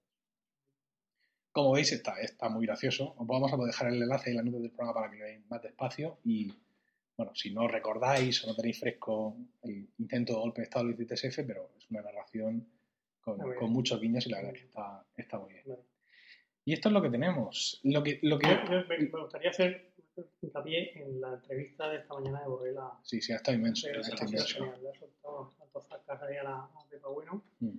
Y el, ha sido el, lo, lo que me ha gustado es cuando se ha empezado a meter con el país, con, con la editorial del país y, y con, con supuesto, y con el, el titular, como tituló el, el otro día el país, diciendo que eh, eh, Sánchez se, Se atrinchera, se atrinchera, sí. contra su cese en, en Ferraz, en que ¿Dónde está? Si tú te vas a los estatutos, Está trincherando los estatutos. Claro, ese señor no lo ha cesado nadie. Y, y le ha dicho, porque que yo sepa, el grupo Prisa ni el señor Cebrián todavía pueden cesar a El ser secretario general. Porque eso- ha sido muy bueno. Es que además Borrell sabe de lo que habla. Porque él, a él a él le hicieron lo mismo. Cuando era secretario general, también ganó una primaria. Almunia, ganó una primaria Almunia, en el año 2000. o sí, sí, 99. sí. También Almunia, que era el, sector oficialista, el, el, el delfín, del el delfín blanco de, de González, también le, le hicieron, o sea, ganó y luego le hicieron la cama para que tuviera que saber de lo que hablaba. Eh, yo no le veo solución a esto. Quiero decir, no puedo aventurar Desde luego, solución de continuidad. No, no, o sea, no puedo aventurar cómo vamos a acabar. Ahora mismo, Ah, bueno, hay otra, hay otra cosa que puede hacer el Comité Federal. Esto, y es buceando los estatutos. Puede presentar una moción de censura contra quién? Contra sí mismo. contra Pedro Sánchez, Ah. el comité. Ah, el los 300. 300. Los 300. O sea, que Debemos de llamar a los 300. Por eso te digo que esto tiene que estar subido antes de mañana. el Comité Federal de Se mañana. va a hacer muy largo. Venga, Y aunque yo lo suba, la gente no se lo va a escuchar. trabaja, me da igual, pero es el problema de ellos. Claro, efectivamente, que mi esfuerzo sea en vano es problema de ellos. De los 3.000 que nos escuchan habitualmente, a lo mejor hay 100, 150, ¿no? No, no, no son suficientes para ti. De demagogia en demagogia. No, te- no le tendría que haber dejado leerse los estatutos. Bueno, déjame terminar. Sí. Déjame hablar. El- un 20%. Como veis, somos 20%. muy sensibles al chiquitismo. No, pero eso es No, chiquito. sensibilidad, el va a llegar. Un 20% del, del Comité Federal puede proponer una moción de censura contra el secretario general. Y luego tiene que votarlo y aprobarlo la mayoría absoluta del comité. Pero una vez más, como están escritos con los pies los estatutos del PSOE, no se sabe si es la mayoría absoluta de los presentes o la mayoría absoluta del Comité Federal. Vamos a ver, no es que estén escritos con los pies, es que están escritos maliciosamente. Acércate, acércate. No es que estén. Diego José me ha metido el micrófono dentro de los dientes. Que no es que estén escritos. Yo no pienso que sea casual que estén escritos con los pies. Pienso que están adrede, mal escritos, precisamente para dejar un montón de, de huecos, un montón de, de poros por los que poder así y, y de lagunas para poder escaquearse y, y que hacer el ridículo. Sí, efectivamente, pero son situaciones extremas y si no fuera por esas situaciones extremas, ¿Qué sería Ahora- de, estos raticos? Sí, Claro, pero no está vamos a ver, lleva un montón de días todos los, los gabinetes jurídicos de los diferentes frentes, eh, Tienes que comer. sí, ya, pero que montón- estudiando y buscando resquicios legales de los estatutos. ¿Por qué? Porque precisamente están hechos Claro. o casi cohecho para, Para que se pueda hacer cualquier cosa. Claro, ¿no? efectivamente. Pero el problema es cuando al final no haces lo que tú quieres. quiero decir. Finalmente te puede salir por la nota. Porque resulta que en la Comisión de Garantías Democráticas, que al final también se ha con- convocado mañana, tienen mayoría los críticos. Entonces, a lo mejor mañana la Comisión de Garantías Democráticas dice que tienen razón los críticos, pese a que los estatutos dicen lo contrario. Pero daré igual, Y- y porque bueno. están los 300 ahí, para decir lo que tengan que decir al final. Eso Eso- está para convocar. Es el órgano supremo. Eh, sí, bueno, sí, en ese sentido. sí. Tengo que decir que yo, yo me he perdido. Estas cosas solo ocurren en la izquierda, eso tiene que quedar claro. O sea, una estructura de un partido de derecha es mucho más simple, evidentemente. Todas estas cosas de los comités, las mesas, los, los comités transversales, el comité de garantías, el, el no sé cuántos, todo, esto- todo esto es más de la izquierda, más Mm. entretenido. De la derecha son más de tener tesoreros corruptos. Sí, efectivamente. Y de quedarse así esperando, ¿qué pasa? No sé. No, yo, no, yo no lo tengo claro lo que está pasando. Es que además. Rajoy, o sea, yo fíjate, mi desengaño, mi desengaño con Rajoy ha sido tal que estoy empezando a dudar de su capacidad intelectual. O sea, estoy empezando a llegar a dudar de que él realmente entienda mm, y ni siquiera le importe nada de esto de lo que está pasando. O sea, él, yo lo he visto, o sea, yo lo he visto creerse lo que dice. No entiende por qué Pedro Sánchez no, no ya que se abstenga, no le vota a favor. Ha llegado hasta ese punto, ¿no? Entonces, pues, claro, tampoco tenemos que olvidarnos que esto, aunque sea ahora muy importante y muy llamativo, es, es, es un, acto de, la ópera, no es la ópera en sí. El tema está en que seguimos en lo mismo, tampoco nos ha ido especialmente. Vale, Yo pero- prefiero que este gobierno funcione que que esté en plena posesión. de, de- de su facultad. ¿no? bueno. Sí. Bueno, ¿ya? Sí. Sí. Mm. Bueno, pues creo que está bien, ¿no? Yo sé. Pero que no ha dicho ni media. Que no me interesa la película. Digo, la, la política. No me interesa nada. Pues vamos, me va a interesar muchísimo. Vamos a ir ahora con la sección de Dios José. A ver de Venga, qué tanto, ¿eh? Tanto decir, tanto decir. Vamos a ver de qué habla.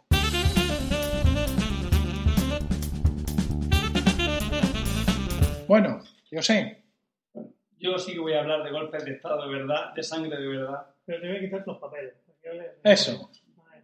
Hombre, no me sé los nombres de, de algunos de los... Yo te lo digo. Es como yo cuando veo las películas. El flaco, la rubia, el viejo. Pa- Parece más bien los números de la 11 más que los protagonistas de la película. decir, El dictador nigeriano, el dictador etíope, pero claro, pues no me sé los nombres, son un poco raros. Sí. Bueno, voy a hablar... 17 páginas traído de No, no, no, pero no, no, no, No no, será eso no, cierto. no, no, no, no, no, pero que no, que no voy a hablar de Eh. 17 páginas. Están subrayadas. llevamos 64 minutos de podcasting, sin contar con la edición. No, la edición le añadirá 20 segundos. Tranquilo, Bueno, tranquilo, que mira esta página, mira que poco. No siempre puedes cortar todo. a lo que voy. Sí. Sí, efectivamente. Bueno, vamos, yo voy a hablar de los 10... Eh, ya no me acuerdo. 10.000 hijos de puta. Solo te- no te acordás de los nombres. pero, ¿no? Era, Tú tú sabes que eran 10. Eran Ay, 10. es que he quedado en blanco. Es que me, me, me troleé desde el principio, soy unos cabrones. Voy a hablar de los 10... Los 10 mandamientos. Os traigo estos 15 No, mandamientos. no, de los Esto- 10 genocidas. Genocida, esa es la palabra. De los 10 genocidas más grandes de la historia. Eh, de los 10, 9 son del siglo XX y uno del siglo XIX. ¿Eso qué significa? Eso significa el siglo XX, como bien dijo Erich Hobsbawm, fíjate que todavía no he mirado el papel, que soy muy tocapelotas, como bien dijo Erich Hobsbawm, Sí. famoso historiador, Sí. No te favor. el... Sí, ostras, yo me tuve que leer la era de la revolución y la era del imperio. Sí, claro, Pero ya famoso. estudiando historia. Estudiando historia, En claro. BUP no te tuviste que ver nada de No, Henry no, no, Hoffman. no. Bueno, a lo que íbamos. Venga. Eh, dice que fue el siglo de la guerra y los conflictos. Tal, eh, como- eh, digo, Hombre. Ho- Horsbauer. Bueno, No cojas el micrófono, Bono, Perdón. que no se te va a ir. a lo que iba. Escúchame Eh, una cosa, yo no estoy de acuerdo con eso para empezar. ¿Por qué? Porque así, mm, de lo poco que yo sé, no sé, Atila el Uno, No, no, no, perdona. Carlo Magno, No, Carlos Magno. Alejandro no, no, Magno. Gengis Khan, Alejandro, va. Vamos a ver, vamos a ver, vamos. va- va- va- los, los, No, los faraones. Fue No, otro. Pero eso No, no pero no es sanguinario, Carlos Magno. Vamos con- Joder. No, tan sanguinario, pero también mató a los suyos. Y ese que sale en 300, ¿cómo se llama? Jerje, que tiene una ópera de género muy bonita. Pero no sabéis que, los- que los 300. ¿Por qué? lo- lo- Yo me callé cuando están hablando de, de, de Claro. PSOE, tío. ¿Tú sabes me interesaba. que los soldados Por derecho. espartanos. No me dejáis. ¿Sabéis que los soldados espartanos Au. se daban por culo antes de la batalla para activar la, la, la, la hormona y, y ponerse a tope? A- Se- se ¿Cuál puede- la fuente? la, ¿Cuál es se la fuente, puede- la se fuente puede- historiográfica, por favor. Se puede decir, No, no, tal vez. se puede decir Sí. por culo del podcast. Sí, Ay, es que- Se puede decir, ¿no? Sí, sí, sí. Yo de vosotros os, os recomendaría que no hablarais de, de historia antigua. Yo pido un respeto para Leónidas. Bueno, lo digo. Menudo Eh, ojero. ¿Dónde está la fuente? ¿Dónde está la fuente? Pero vamos a ver, ¿por por qué tan, tan Pero así? era ¿He- he rotativo. dicho algo malo sobre ella? Era ¿Por qué? rotativo, tenías ¿Por qué es falso? de mierda. tu favorito. Porque que es un- porque falso Ah, doping sí. ¿Y antiguo. cuál es tu fuente? De que es un falso Sí. mito. Pues, hombre, los falsos mitos no se pueden demostrar porque son Ah. falsos. No están en ninguna fuente. Ah, no, hombre, no. ¿Cómo que no? A ver, dime tu fuente. No, estamos en el mismo nivel entonces. No, no, no. Yo en Heródoto, de luego, eso no lo veo. ¿Por qué la carga de la prueba está en mi? en mi- Hombre, hay, No, que, no. hay- hay que demostrar las cosas diciendo dónde están escritas. Pero bueno, bien. Darío Pescador. Darío Lo Pescador. he leído en un libro de Darío Pescador. Darío, el libro de Darío Pescador. Hombre, ¿Cómo se los, que los espartanos eran famosos por las relaciones homoeróticas y, pero vamos, del hecho de que antes de la batalla... De ir a, a ver un ejército poniendo- y en vez de ir a pared, liarse Sí, a darte por culo Yo no con los que te casas al Yo lado. no he dicho que se pusiera a darse por culo justo antes de cuando estaba allí el otro con los, con, con los abanicos y los collares.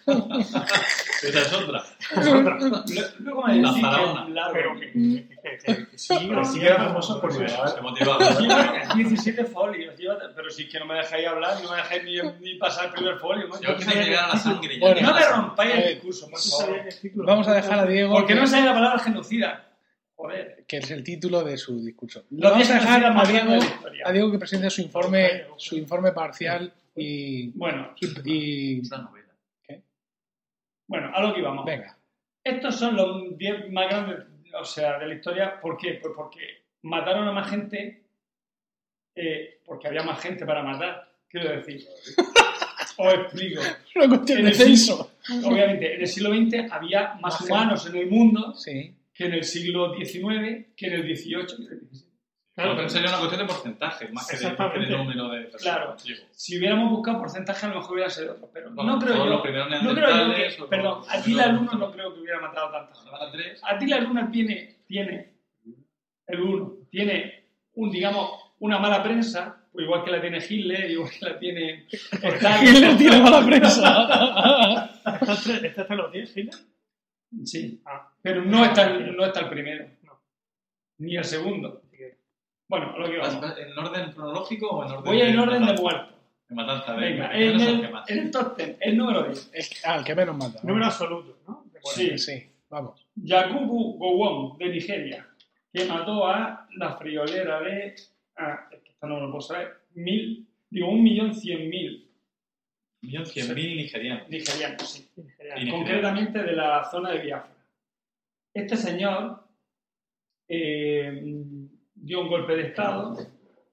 Quiero llamar la atención y pone en sus apuntes, pone el número, el cifra y a continuación el letra un millón cien mil, un millón quinientos mil. Un cheque. Con dos. con dos almohadillas. ¿Por qué son tan cabrones? Sigue, sigue, digo, no te pierdas. sigue. Bueno. Eh, eh, ¿Pero fue una cosa étnica o pura mala leche? Pues no, fue, fue cosa étnica. Vale. Bien. Eh, Levántate un poco el micro. vale. No, el micro, no el papel. Vale, ahí. Bueno, se, mm, Johnson Iguchi Hiroshi Sí, dio un golpe de Estado. sí.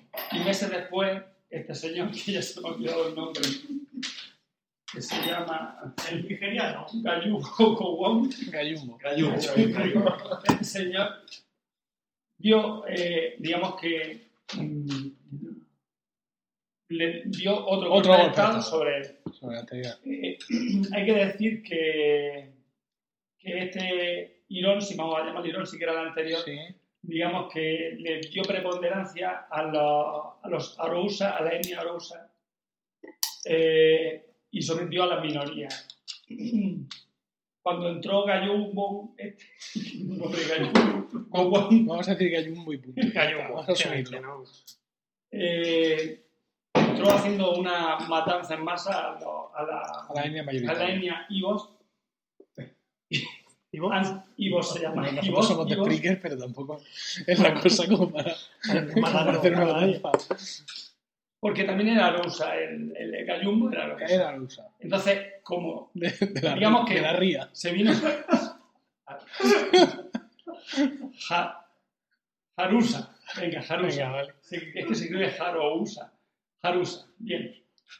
Eh, esto llevó a que en Biafra, que eran mayoría los Ibos, digamos que mm, se levantaran, mm, se trataran de independizar. Además, Biafra era, en teoría, era la región más rica de, de Nigeria. Fíjate que a nosotros sonaba Biafra como una, una- Hambre puro. Como un Hombre disco puro. de otros muertos.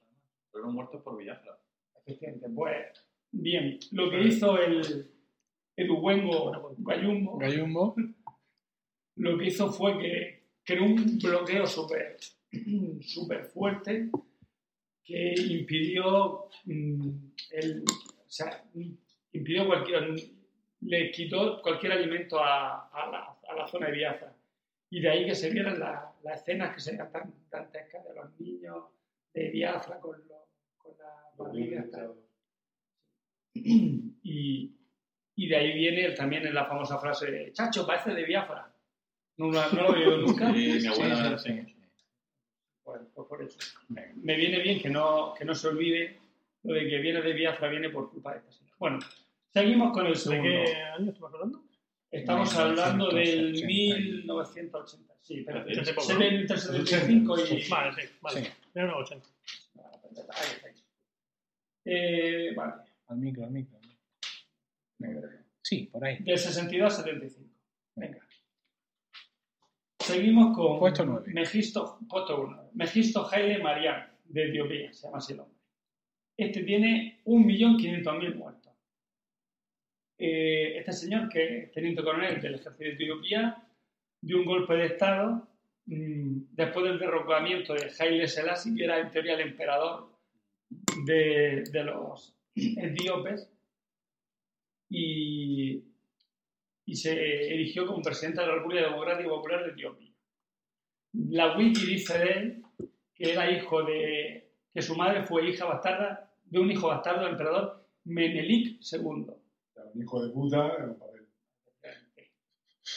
¿Y lo de popular era porque tenía un tinte comunista? Sí, es comunista, es totalmente marxista, leninista, etc, etc. Maoísta incluso, o sea, todo. Nada, Se, lo- se apuntó todo más lo, completo. lo, lo peor de cada casa. Se cogía del comunismo. Vamos a coger lo peor de cada casa. Bueno, menos el marxismo, pero lo otro depende de cada casa. Me refiero porque el marxismo no mató, Marx no mató a nadie. Eh, a partir de Stalin, Mao, tal, sí. Bueno, ahora aquí vamos. Este señor, eh, digamos que hizo una, una represión total contra cualquier, cualquier partido que no fuera suyo. De hecho, eh, eh, estuvo en contra del Partido Revolucionario del Pueblo Etíope y una vez que ya había logrado mm, cargarse a sus enemigos, haciendo que la ciudad, por ejemplo, de, de Addis Abeba, mm, en la, entre 1977 y 78, la- estuviera la calle llena de cadáveres de miles de jóvenes, eh, a los cuales encima si quería recogerlo, mm, o sea, si quería enterrarlo, a la familia le pedían que pagara un dinero, una moneda que se llama la tasa de la bala gastada. O sea, tenías que pagar la bala que habían gastado en, en- en masacrar a, ese- a esa persona. Se ha multiplicado el valor de los muertos casi por dos, Del Pues sí. retorcimiento.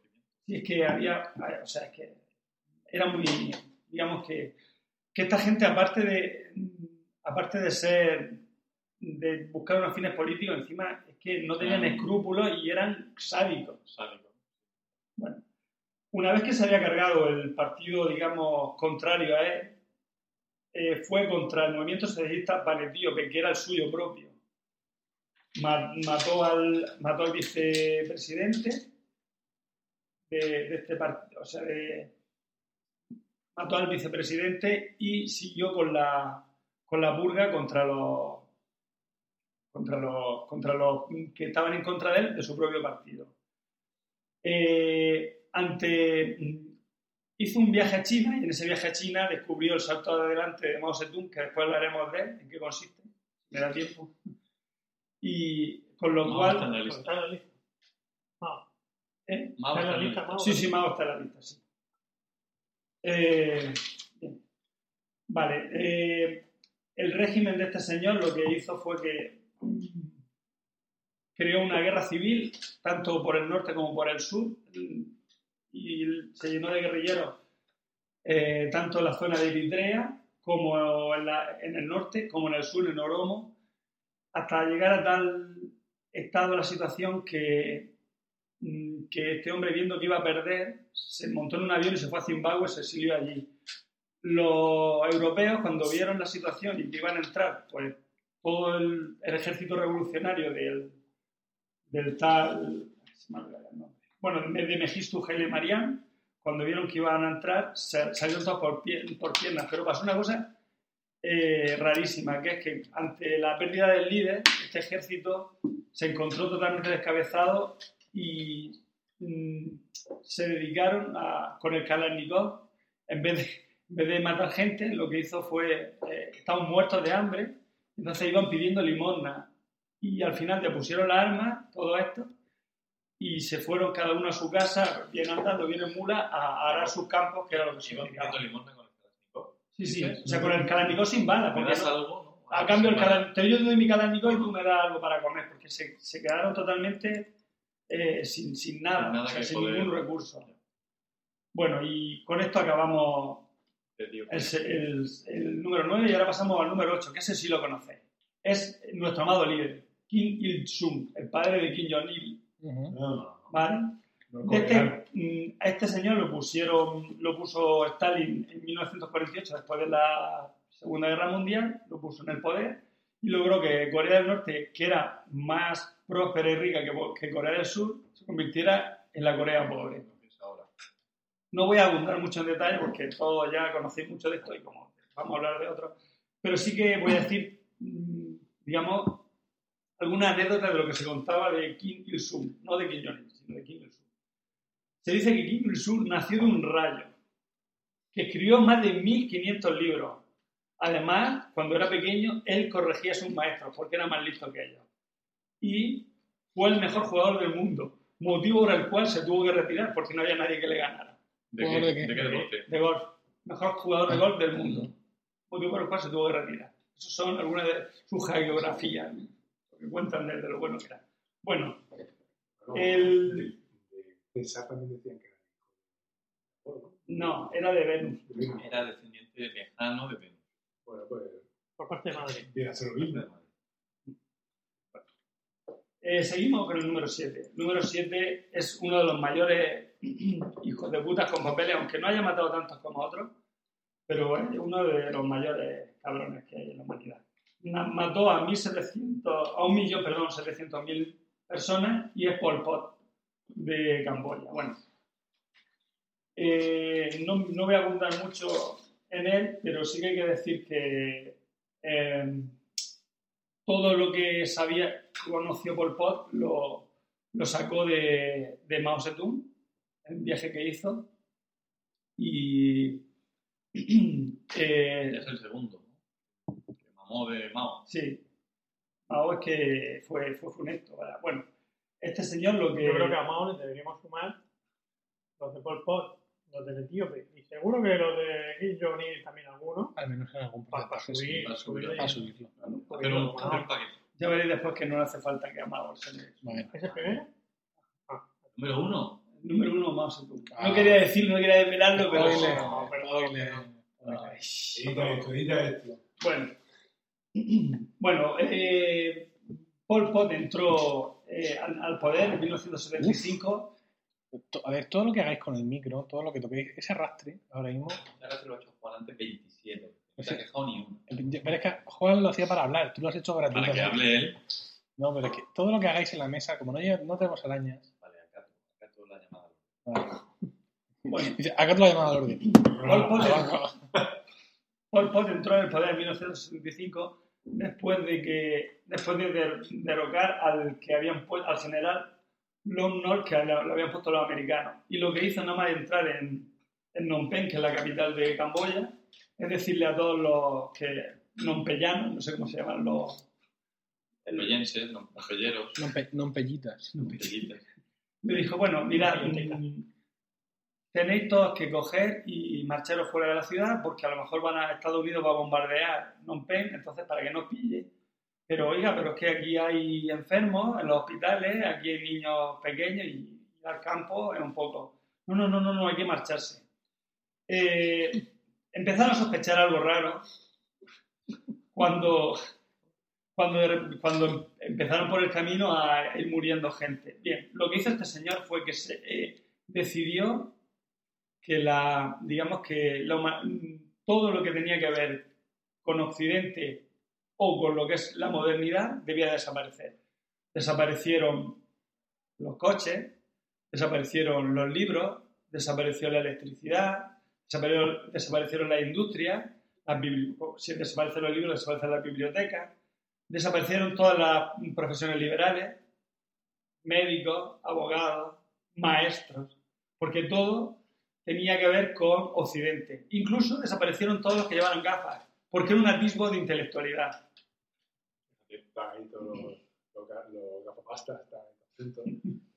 Bueno, eh, ¿Qué, año, ¿Qué año has dicho que era?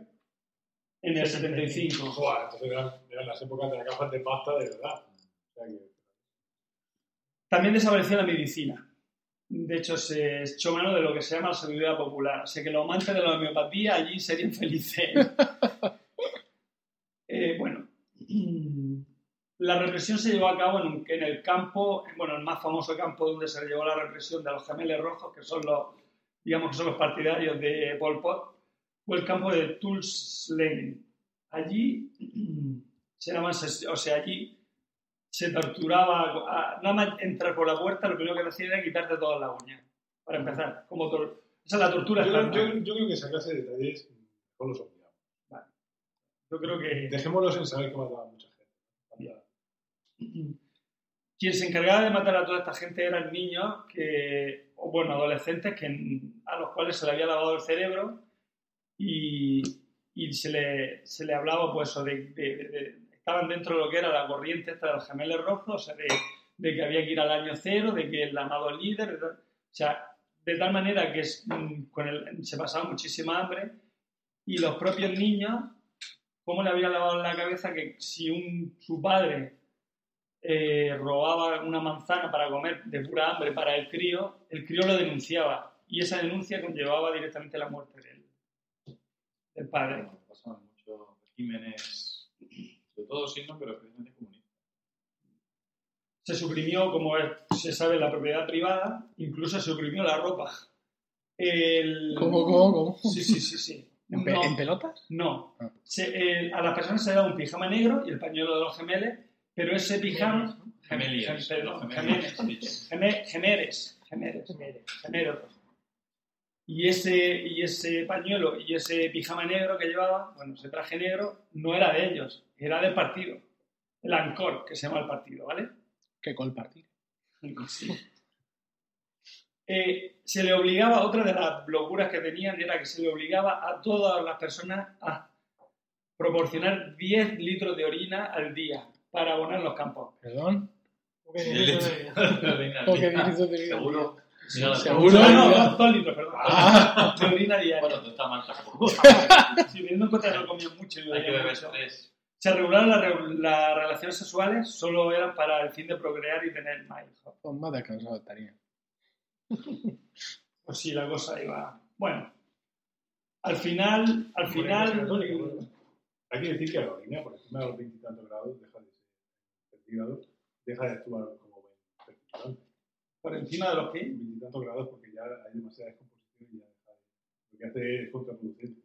Ah, pues has, has hecho bien decírmelo O sea, así. si esperas Paro que de mearme en enfríe, la si maceta. vale. ¿Habla de la temperatura de la orina o de la temperatura del... Temperatura.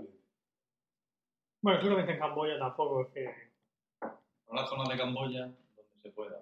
En Camboya hace, hay muchísima humedad y está peligroso porque hay mucho bochorno. Sí, pero Pero no de calor. eso no quiere decir que haga mucho, mucho calor. Claro, Yo humedad. creo que hace se mucho nota calor. calor porque hace mucha humedad. Sensación térmica. Claro, pero la humedad eh, no pasa de los 25 nunca. Bueno, retomando el tema. Hay que decir que Pol Pot no es que tuviera una mentalidad, o sea, una personalidad subyugante, ni era un líder carismático, ni un prodigio de inteligencia. Lo único, o sí, no había escrito 1500 libros. Lo único que lo diferencia, o sea, le daba la fuerza era el odio. Ese odio que, que aplicaba a, la- a estos niños, que, a estos adolescentes, a estos preadolescentes, que Ya. tenían más fácil el conseguir a través del odio lo que ellos querían que a través de, del amor. Del amor o de, o de cualquier ética normal y corriente. Bueno, ¿cómo acabó el régimen de Pol Pot? Pues fijaos, Malamente. Hombre, acabó. Pero ¿quién cortó? ¿Quién cortó? O sea, ¿quién acabó con ese régimen? Los americanos no. Los vietnamitas, los malos de la película, se dieron cuenta que se habían pasado los, los campos, o sea, que, que el, que el Pol Pot se había pasado muchísimo y al final invadieron Camboya y re- digamos que, que pusieron a otro presidente un poco más normal, un poco más... que no estuviera loco, básicamente. Que no está en la lista de... No, no, para nada, porque ese hombre era más... O sea, era, no, quiero Como decir, retomó la... Era un dictador normal. dictador para un pueblo. Sí, sería un, sería un dictador normal, como una cosa... Como, Como primo de Rivera. Una cosa sí, que una dictadura blanda, es una cosa que Una blanda. Quiero decir, hombre, es que Sí, cualquiera que no fuera Pol Pot ya era mejor que Pol Pot. Pero bueno, vamos, que no pusieron un... Que por poder es el 8. Tienes 7 por encima. Ya, pero es que Pol Pot... había que, había que Es que Pol Pot actuó en Camboya, que era un país pequeño. Es- O sea, más de la mitad de los camboyanos murió. ¿Y cuántos años que tuvo? ¿30? Mm. No, no estuvo... No sé si estuvo 8 o 9, 8 o 9 años, no, no estuvo mucho. Se fundió, qué bárbaro. Sí, sí. Bueno, seguimos con el 6. Este va a ser corto, porque más Ismael Eben Pasha.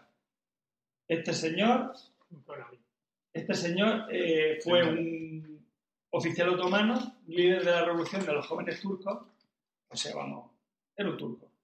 Y lo que hizo este hombre se cargó a los armenios. a los armenios, Poco efectivamente. Eso es. Este señor lo que dijo es, viendo que los mm, griegos se habían independizado, los, bueno, los eslavos estaban independizando, dijo, los armenios no se van a independizar. Entonces los colocó, en, cogió a todos los que estaban en Armenia y le obligó a que, a que hicieran una marcha a otro territorio, de tal manera, no sé exactamente cuál, lo debo tener aquí, pero bueno, dejes que vea los... Bueno, pues ese... Hay un territorio que no de nada. Bien, pues tanto el traslado como la posterior, el posterior genocidio hizo que murieran 2.500.000 personas. 2.500.000 armenios. Bueno, ahora vamos con el número 5. Eso, esto es el... Ha habido ahora una polémica con este tema, ¿no? El gobierno turco Sí, todavía dice que no, que eso Niega. niega, niega, niega el genocidio. Sí, sí, sí. También hay que decir que, que Kemal Atatürk, que es el padre de la, de la patria turca, de hecho Atatürk es papá, o sea, perdón, sí, Atatürk significa padre de los padres de los turcos, ¿vale? Eh, participó de ese genocidio armenio, entonces quedaría muy mal que el padre de la patria turca Ya. haya, Haya. Bueno, el siguiente, mm, eh, yo lo cogería con pinzas. Si bien es cierto que sí que murió, a- o sea, mató a mucha gente, Pues interés. pero fue en una guerra. Entonces, es muy fácil hablar En de la guerra como en el amor. Hideki Toyo. Porque agujero. Es muy fácil hablar de Hideki Toyo como, como un genocida. Muy Sí, fácil. fue un genocida, pero realmente. Es tan fácil. Pero real, ¿Quién coño es? pues yo no sé quién estoy yo. Yo no. Tojo, se escribe que Tojo. Ah, Tojo. ¡Ah, Tojo! Hombre, ahora, ahora. Claro, el, primer ministro de Japón. Ah, Sí, la- fino ahora. Tora, tora, tora. En la, Ah, sí, sí. la Segunda Guerra Mundial. La Segunda Guerra Mundial. Mató a 5 millones de, de personas de Manchuria. Bás- Básicamente chinos. Como hay muchos en China, Ah, también. pues se nota menos. Madre mía, hombre, si no le dejaron nada más, ya. Casi nada. ¿eh? No, no, sí, sí, sí. Tranquilo, tranquilo que sí le van a dejar. Bueno, pero eh, es muy... ¿Qué pasó? Que te vas del micro. Ah, perdón. Pero es muy curioso que, que Estados Unidos no entre dentro de... no sé, ni de un millón De tu lista de de mi lista de genocidas. ¿Cuántos murieron ¿Cómo? por.? ¿Cuántos murieron por culpa de.? No, solo, dos solo presidentes 200. Sí, Truman y Roosevelt. Roosevelt murió y Truman fue el que lanzó la bomba. Sí, pero las bombas, como mucho. Las bombas mataron a, dos- 300.000, a o- sí, 280.000 personas. que se dice pronto. Para Pero bueno, o sea, si contáramos el, el tiempo que costó. Iwo Jima, no, Iwo Jima no batalla muy bien, 20 30.000 soldados, ¿no? El caso es que, que, que no mataron, que no mataron a tantos porque no se trataba de personas que actuaran individualmente por, un, eh, por una, una idea de selección ideológica o tal, sino que era un acto de guerra, ¿no? Es que Efectivamente, no se claro. puede meter en el mismo saco. Además, hay que decir que Toho, o Toyo, el es- de cohesión ABL. Sí, bueno, Hideki Toho, el primer ministro japonés, fue el cuando se presentó el, o sea, la propuesta de, de rendición, el ultimátum que presentó Estados Unidos antes de tirar la- las bombas atómicas, él estaba a favor de, del cese porque estaban porque estaba el, el imperio estaba totalmente colapsado, entonces dijo, no, aquí hay que rendirse como sea. Pero fue el emperador de Japón el que dijo que no, o sea que, bueno, sí era un genocida, cierto, pero yo no lo quiero disculpar, porque al fin y al cabo mató a 5 millones de personas, pero te digo, fue en una guerra. Y eran chinos. Hay muchos, quiero decir que hay muchos. Sí, vamos, que no es como si mataras de otras etnias. Efectivamente, no O sea, blanco. Por ejemplo, claro, por ejemplo, tú si tú matas a unos 20 millones de chinos, es como si matas 5 millones de otro sitio, Sí, ¿no? de, de. Ah, pero no ha dicho eso. No. Lo que estoy diciendo es que Un poco, un poco sí. sí. Un poco, sí, un poco ni lo he dicho. Ha No, lo que estoy diciendo- No, lo que estoy Sí, diciendo sí, te, te entendí. Es que el, el ejército Pero chino, mató, pero no el ejército chino no tenía, no tenía ni los recursos, no tenía ni los recursos ni el poderío japonés, pero sí tenía el arrojo como para lanzarse sobre las balas japonesas sin importarle su vida. Entonces, sí que es verdad que hubo mm, que se utilizaron armas químicas y biológicas, que, mm, que hubo una... Lo estás arreglando. Su gas mostaza, ¿no? Un poquito. Su poquito de mostaza. Un Sí, toque. sí. Sus bombas de racimo. Pero que está, minas antipersonas. Lo Pero- normal una pero que guerra. está ahí porque perdió. Pero que está ahí porque perdió. Claro. Ay, Porque ay, la ay, historia la ay. escriben los que ganan. Claro. Vale. Vamos con el Cuatro. 4. No, Leopoldo no le des de... golpes al micro. No, Leopoldo II de Bélgica. Este, es de- este- no lo Congo. recuerdo. este es del siglo, sí, del Congo. Este es del siglo XIX, el Ah. único del siglo XIX. Este señor, Tú le has tenido mucha manía siempre a Leopoldo II de Bélgica. sí, Al menos mucha, sí. Sin embargo, los belgas no, me caen muy bien. Desde aquí quiero mandarle un beso a Catherine de Ras, Que nos estará escuchando. que me están escuchando. Por si alguno Ella- lo escucha. Pues seguro lo escucha ella o su marido, no sé si estará casada, pero... Bueno, lo que iba. No, pero le digo yo, el de, el de los armenios no era también de siglo XIX. No, es de principios del 20. Por poco. Bueno, e- este señor es de um, 1735 a 1909 vivió, o sea que estuvo durante la segunda mitad del siglo XIX. Bueno, ¿qué hizo este hombre?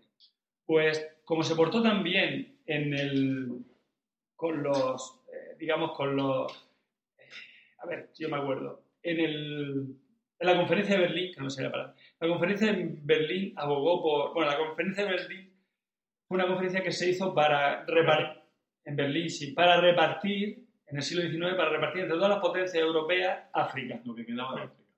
Por repartir. Sí, efectivamente. Entonces, este hombre dijo, no, no sé, así, hombre, que los negros, que son muy buena gente, tal, hay que cuidar de ellos. Déjame que los cuide yo. Digamos que fue de buen rollo, déjame que los cuide yo. Y lo hizo también que le regalaron un territorio que es el Congo. Estado Libre del Congo. Hoy. Congo belga. El Congo belga, sí. Vale, el Congo belga. Este- y entonces él dijo, como soy yo el que lo voy a cuidar, esto no pertenece a Bélgica, aunque sea Congo belga, no. Era, digamos que era una finca de Leopoldo II para, para su uso y disfrute. ¿Qué hizo? Pues contrató a, mm, no sé, unas 16.000 europeos de distintas nacionalidades, mercenarios, Micro.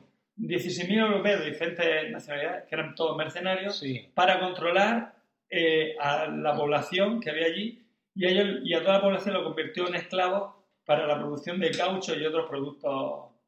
Total, que mató De este buen señor, sí, de buen rollo, mató de buen rollo a 15 millones de señores. mía.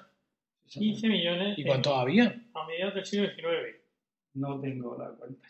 Parece, parece increíble. Una cifra irreal. Pero eso, eso, no sé. ¿Cuánta gente podía haber en el Congo? Es que pasa como con los, mucha gente para el Congo. pasa como con los chinos, que como son negros, pues hay muchos que no cuentan. Dios mío. Hace mucha gente. A ver la fuente.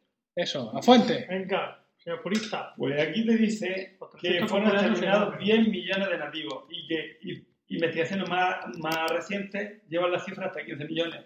Se ve que han investigado, no sé quién, pero han investigado. Aquí no sale. Ah, investigado. Han investigado, no sé quién, pero aquí han investigado. Estudios Estudios afirman que. afirman que. Nueve de cada diez dentistas Sí, afirman, afirman que... 15. que. Bueno, Bueno, el número 3. El número 3 ya estabais deseando que llegara, Vamos por ya, fin.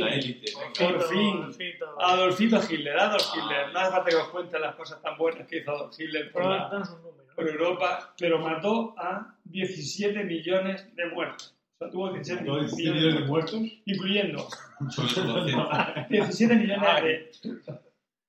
Este, Bueno, pero- este- Más de 17 Pero millones. no, es que se frivoliza- seis puede ser delito, ¿eh? se frivoliza Pero, mucho. Aplicando el criterio sobre actos de guerra, sí una- hay que reducirlo Ya, a- voy, voy, voy, voy. 6 millones judíos y un millón y medio de gitanos.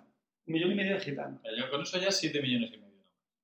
Ahí lo tienes. Y el En resto, los pues... años 40. Quiero decir nada más con Y el resto, pues, entre Con los 40, eh, represión albaria, y, luego 15 millones. y muertos de guerra. En los 40 del No, siglo no, XIX. Leopoldo era El número 2 más que el Stalin. al El final, número 2 más que el número resulta. 2 es Stalin, efectivamente. El número 2 fue Stalin. Joseph Stalin. Stalin significa cero, por cierto. Ya lo decía todo. El nombre. Acero. Ah, cero. acero. Ah, Mató a 23 millones de personas por sus purgas y sus deportaciones, Briancas y su... sus deportaciones al... Eso antes, antes de la guerra, ¿eh? Mucho cuidado. Antes de la Segunda Guerra Mundial. Los de la guerra no se cuenta. No cuentan lo de la guerra, solo están contando... mm, Sí, los que mandó por motivos por ideológicos. motivos políticos. ideológicos. Esto lo he leído yo Y- cosas y- y- y- poniéndolo en y- duda, ¿eh? Y, y un momento, y por la, la hombruna que creó. Hombruna. Creo- Hambruna, hambruna. Mujeres con bigote, Creó.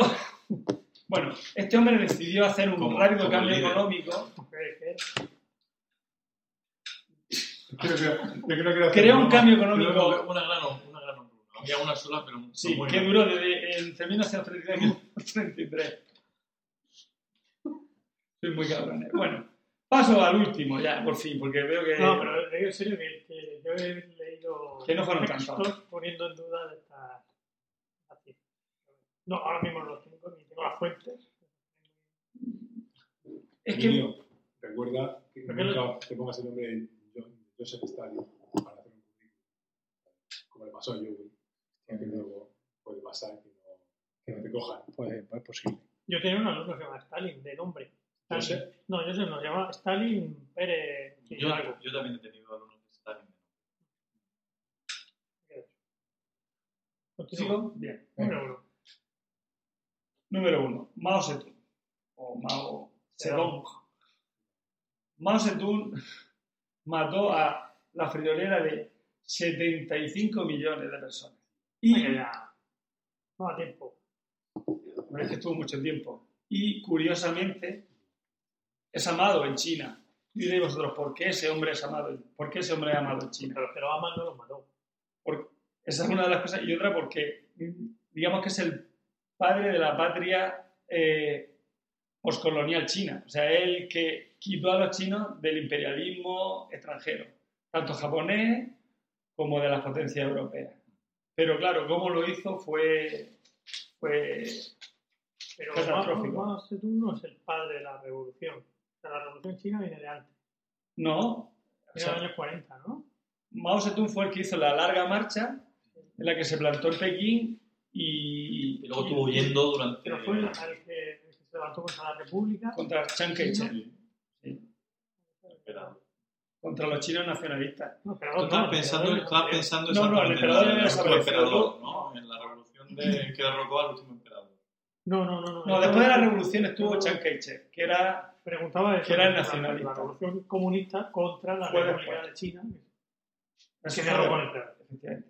Fue así. O sea, de- mm, se, derrocó, se derroca el emperador y luego vienen los comunistas. 20, ¿no? O sea, 20, 30 se derroca el emperador. Se instaura una república, digamos, normal, vitalista. y los japoneses aún en parte y tal, pero sí. Y después, pues Mao fue el que. que se levantó, Que se levantó una claro. y que lo que queda de aquella república es lo que conocemos como Taiwán. Bueno, eh, que mm, hay que decir que eso que hemos dicho, que es amado ¿por qué? Pues porque, porque logró unir al país después de, mm, de haber sido un país maltratado por todas las colon- por todas las potencias, tanto asiáticas como europeas. Eh, mm, se basa en su, bueno, tuvo grandes errores de bulto. Por ejemplo, acabó con lo que es la industrialización, llevando a todo. Como matar 75 Sí, por, por- o sea, por eso, por eso, por eso quiero decir que no murieron, no los mató asesinándolos, sino que los mató de hambre en muchos casos. ¿Por qué? Pues por su política económica, por el, por el famoso, que no, ahora mismo no me acuerdo el nombre, la, revolución cultural. la revolución cultural en la cual quitaba cualquier vestigio de, bueno, vestigio de lo que es industrialización o progreso Un poco como en Pol Pot. China. Sí, de hecho Pol Pot lo copió. de- La diferencia entre Mao Zedong y Pol Pot es que Mao Zedong era, digamos que lo hizo inconscientemente, se le, se le fue la bola en el plan, en plan decir, yo soy aquí el que, el que entiende de esto y vamos a hacerlo de tal manera, pero se equivocó. Mientras que Pol Pot fue encima fue sádico. Cuando yo estuve en China, nos contaba la guía de Pekín que, al igual que hoy en día, el saludo normal puede ser decir: Hola, ¿qué, qué tal estás? Eh, en la época de Mao, el saludo era decir: Hola, ¿has comido hoy? Hasta tal punto llegaba la hambruna de la gente. Eh, hasta aquí el. Escalofriante testimonio. De hecho-. De hecho, mm, el- la hambruna fue motivada porque tío este quería hacer una... Se quería que, que China tuviera un, la bomba atómica. Entonces, para ello, el grano que producían los chinos, más de la mitad del grano, Lo se lo, daban, en uranio. no, se lo daban a los, a los soviéticos a cambio, de, Uranio. a cambio de la tecnología para poder tener la bomba atómica. Entonces, prefería, Enrique. le daba igual que su ¿Eh? pueblo muriera de hambre, No, con tal de- Era una bomba pobre. de tener un- de tener la bomba atómica. Una, una bomba Uranio empobrecido. la bomba del trabajador de la famélica legión. Otra cosa curiosa que quiero decir de Mao Zedong es que fue el único hombre rico en toda, la, en toda China popular. ¿Por qué? Pues porque tuvo los derechos de autor de los libros que publicó. Más de, más de dos millones de libros, Fueron-. Claro, el libro rojo. Libro rojo, era el libro rojo de de- Mao. Sí. Pues sus derechos de autor, no en China obviamente que no hay derechos de autor, pero sí fuera de China, le reportó a Mao Zedong un dineral. Y murió en su cama de, de, ve- de viejo y, tan a gusto. Con un, con crucifijo sobre el. Y fue embalsamado como todos los grandes, la- como todos los grandes jerarcas comunistas. Lenin, Stalin, Mao. Tiene una, una- un amor por el embalsamamiento de los comunistas. Sí, sí.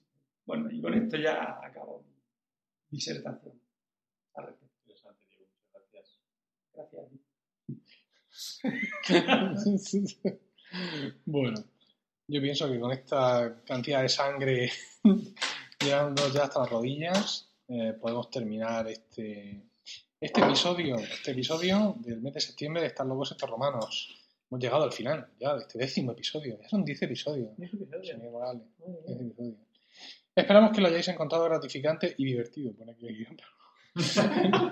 pero de- lo de correr va, pero Esta bajada de flow. lo de mi PSOE y y esto, como, así, como mucha chispa, ¿no? Pero bueno, en cualquier caso, gracias por el tiempo que habéis dedicado a escucharnos. En las notas del programa encontraréis algunos enlaces, no tampoco muchos, sobre los temas que hemos tratado. Esperamos vuestros comentarios en emilcar.fm, por correo electrónico a romanoslocos.emilcar.fm o en Twitter al usuario arroba romanoslocos.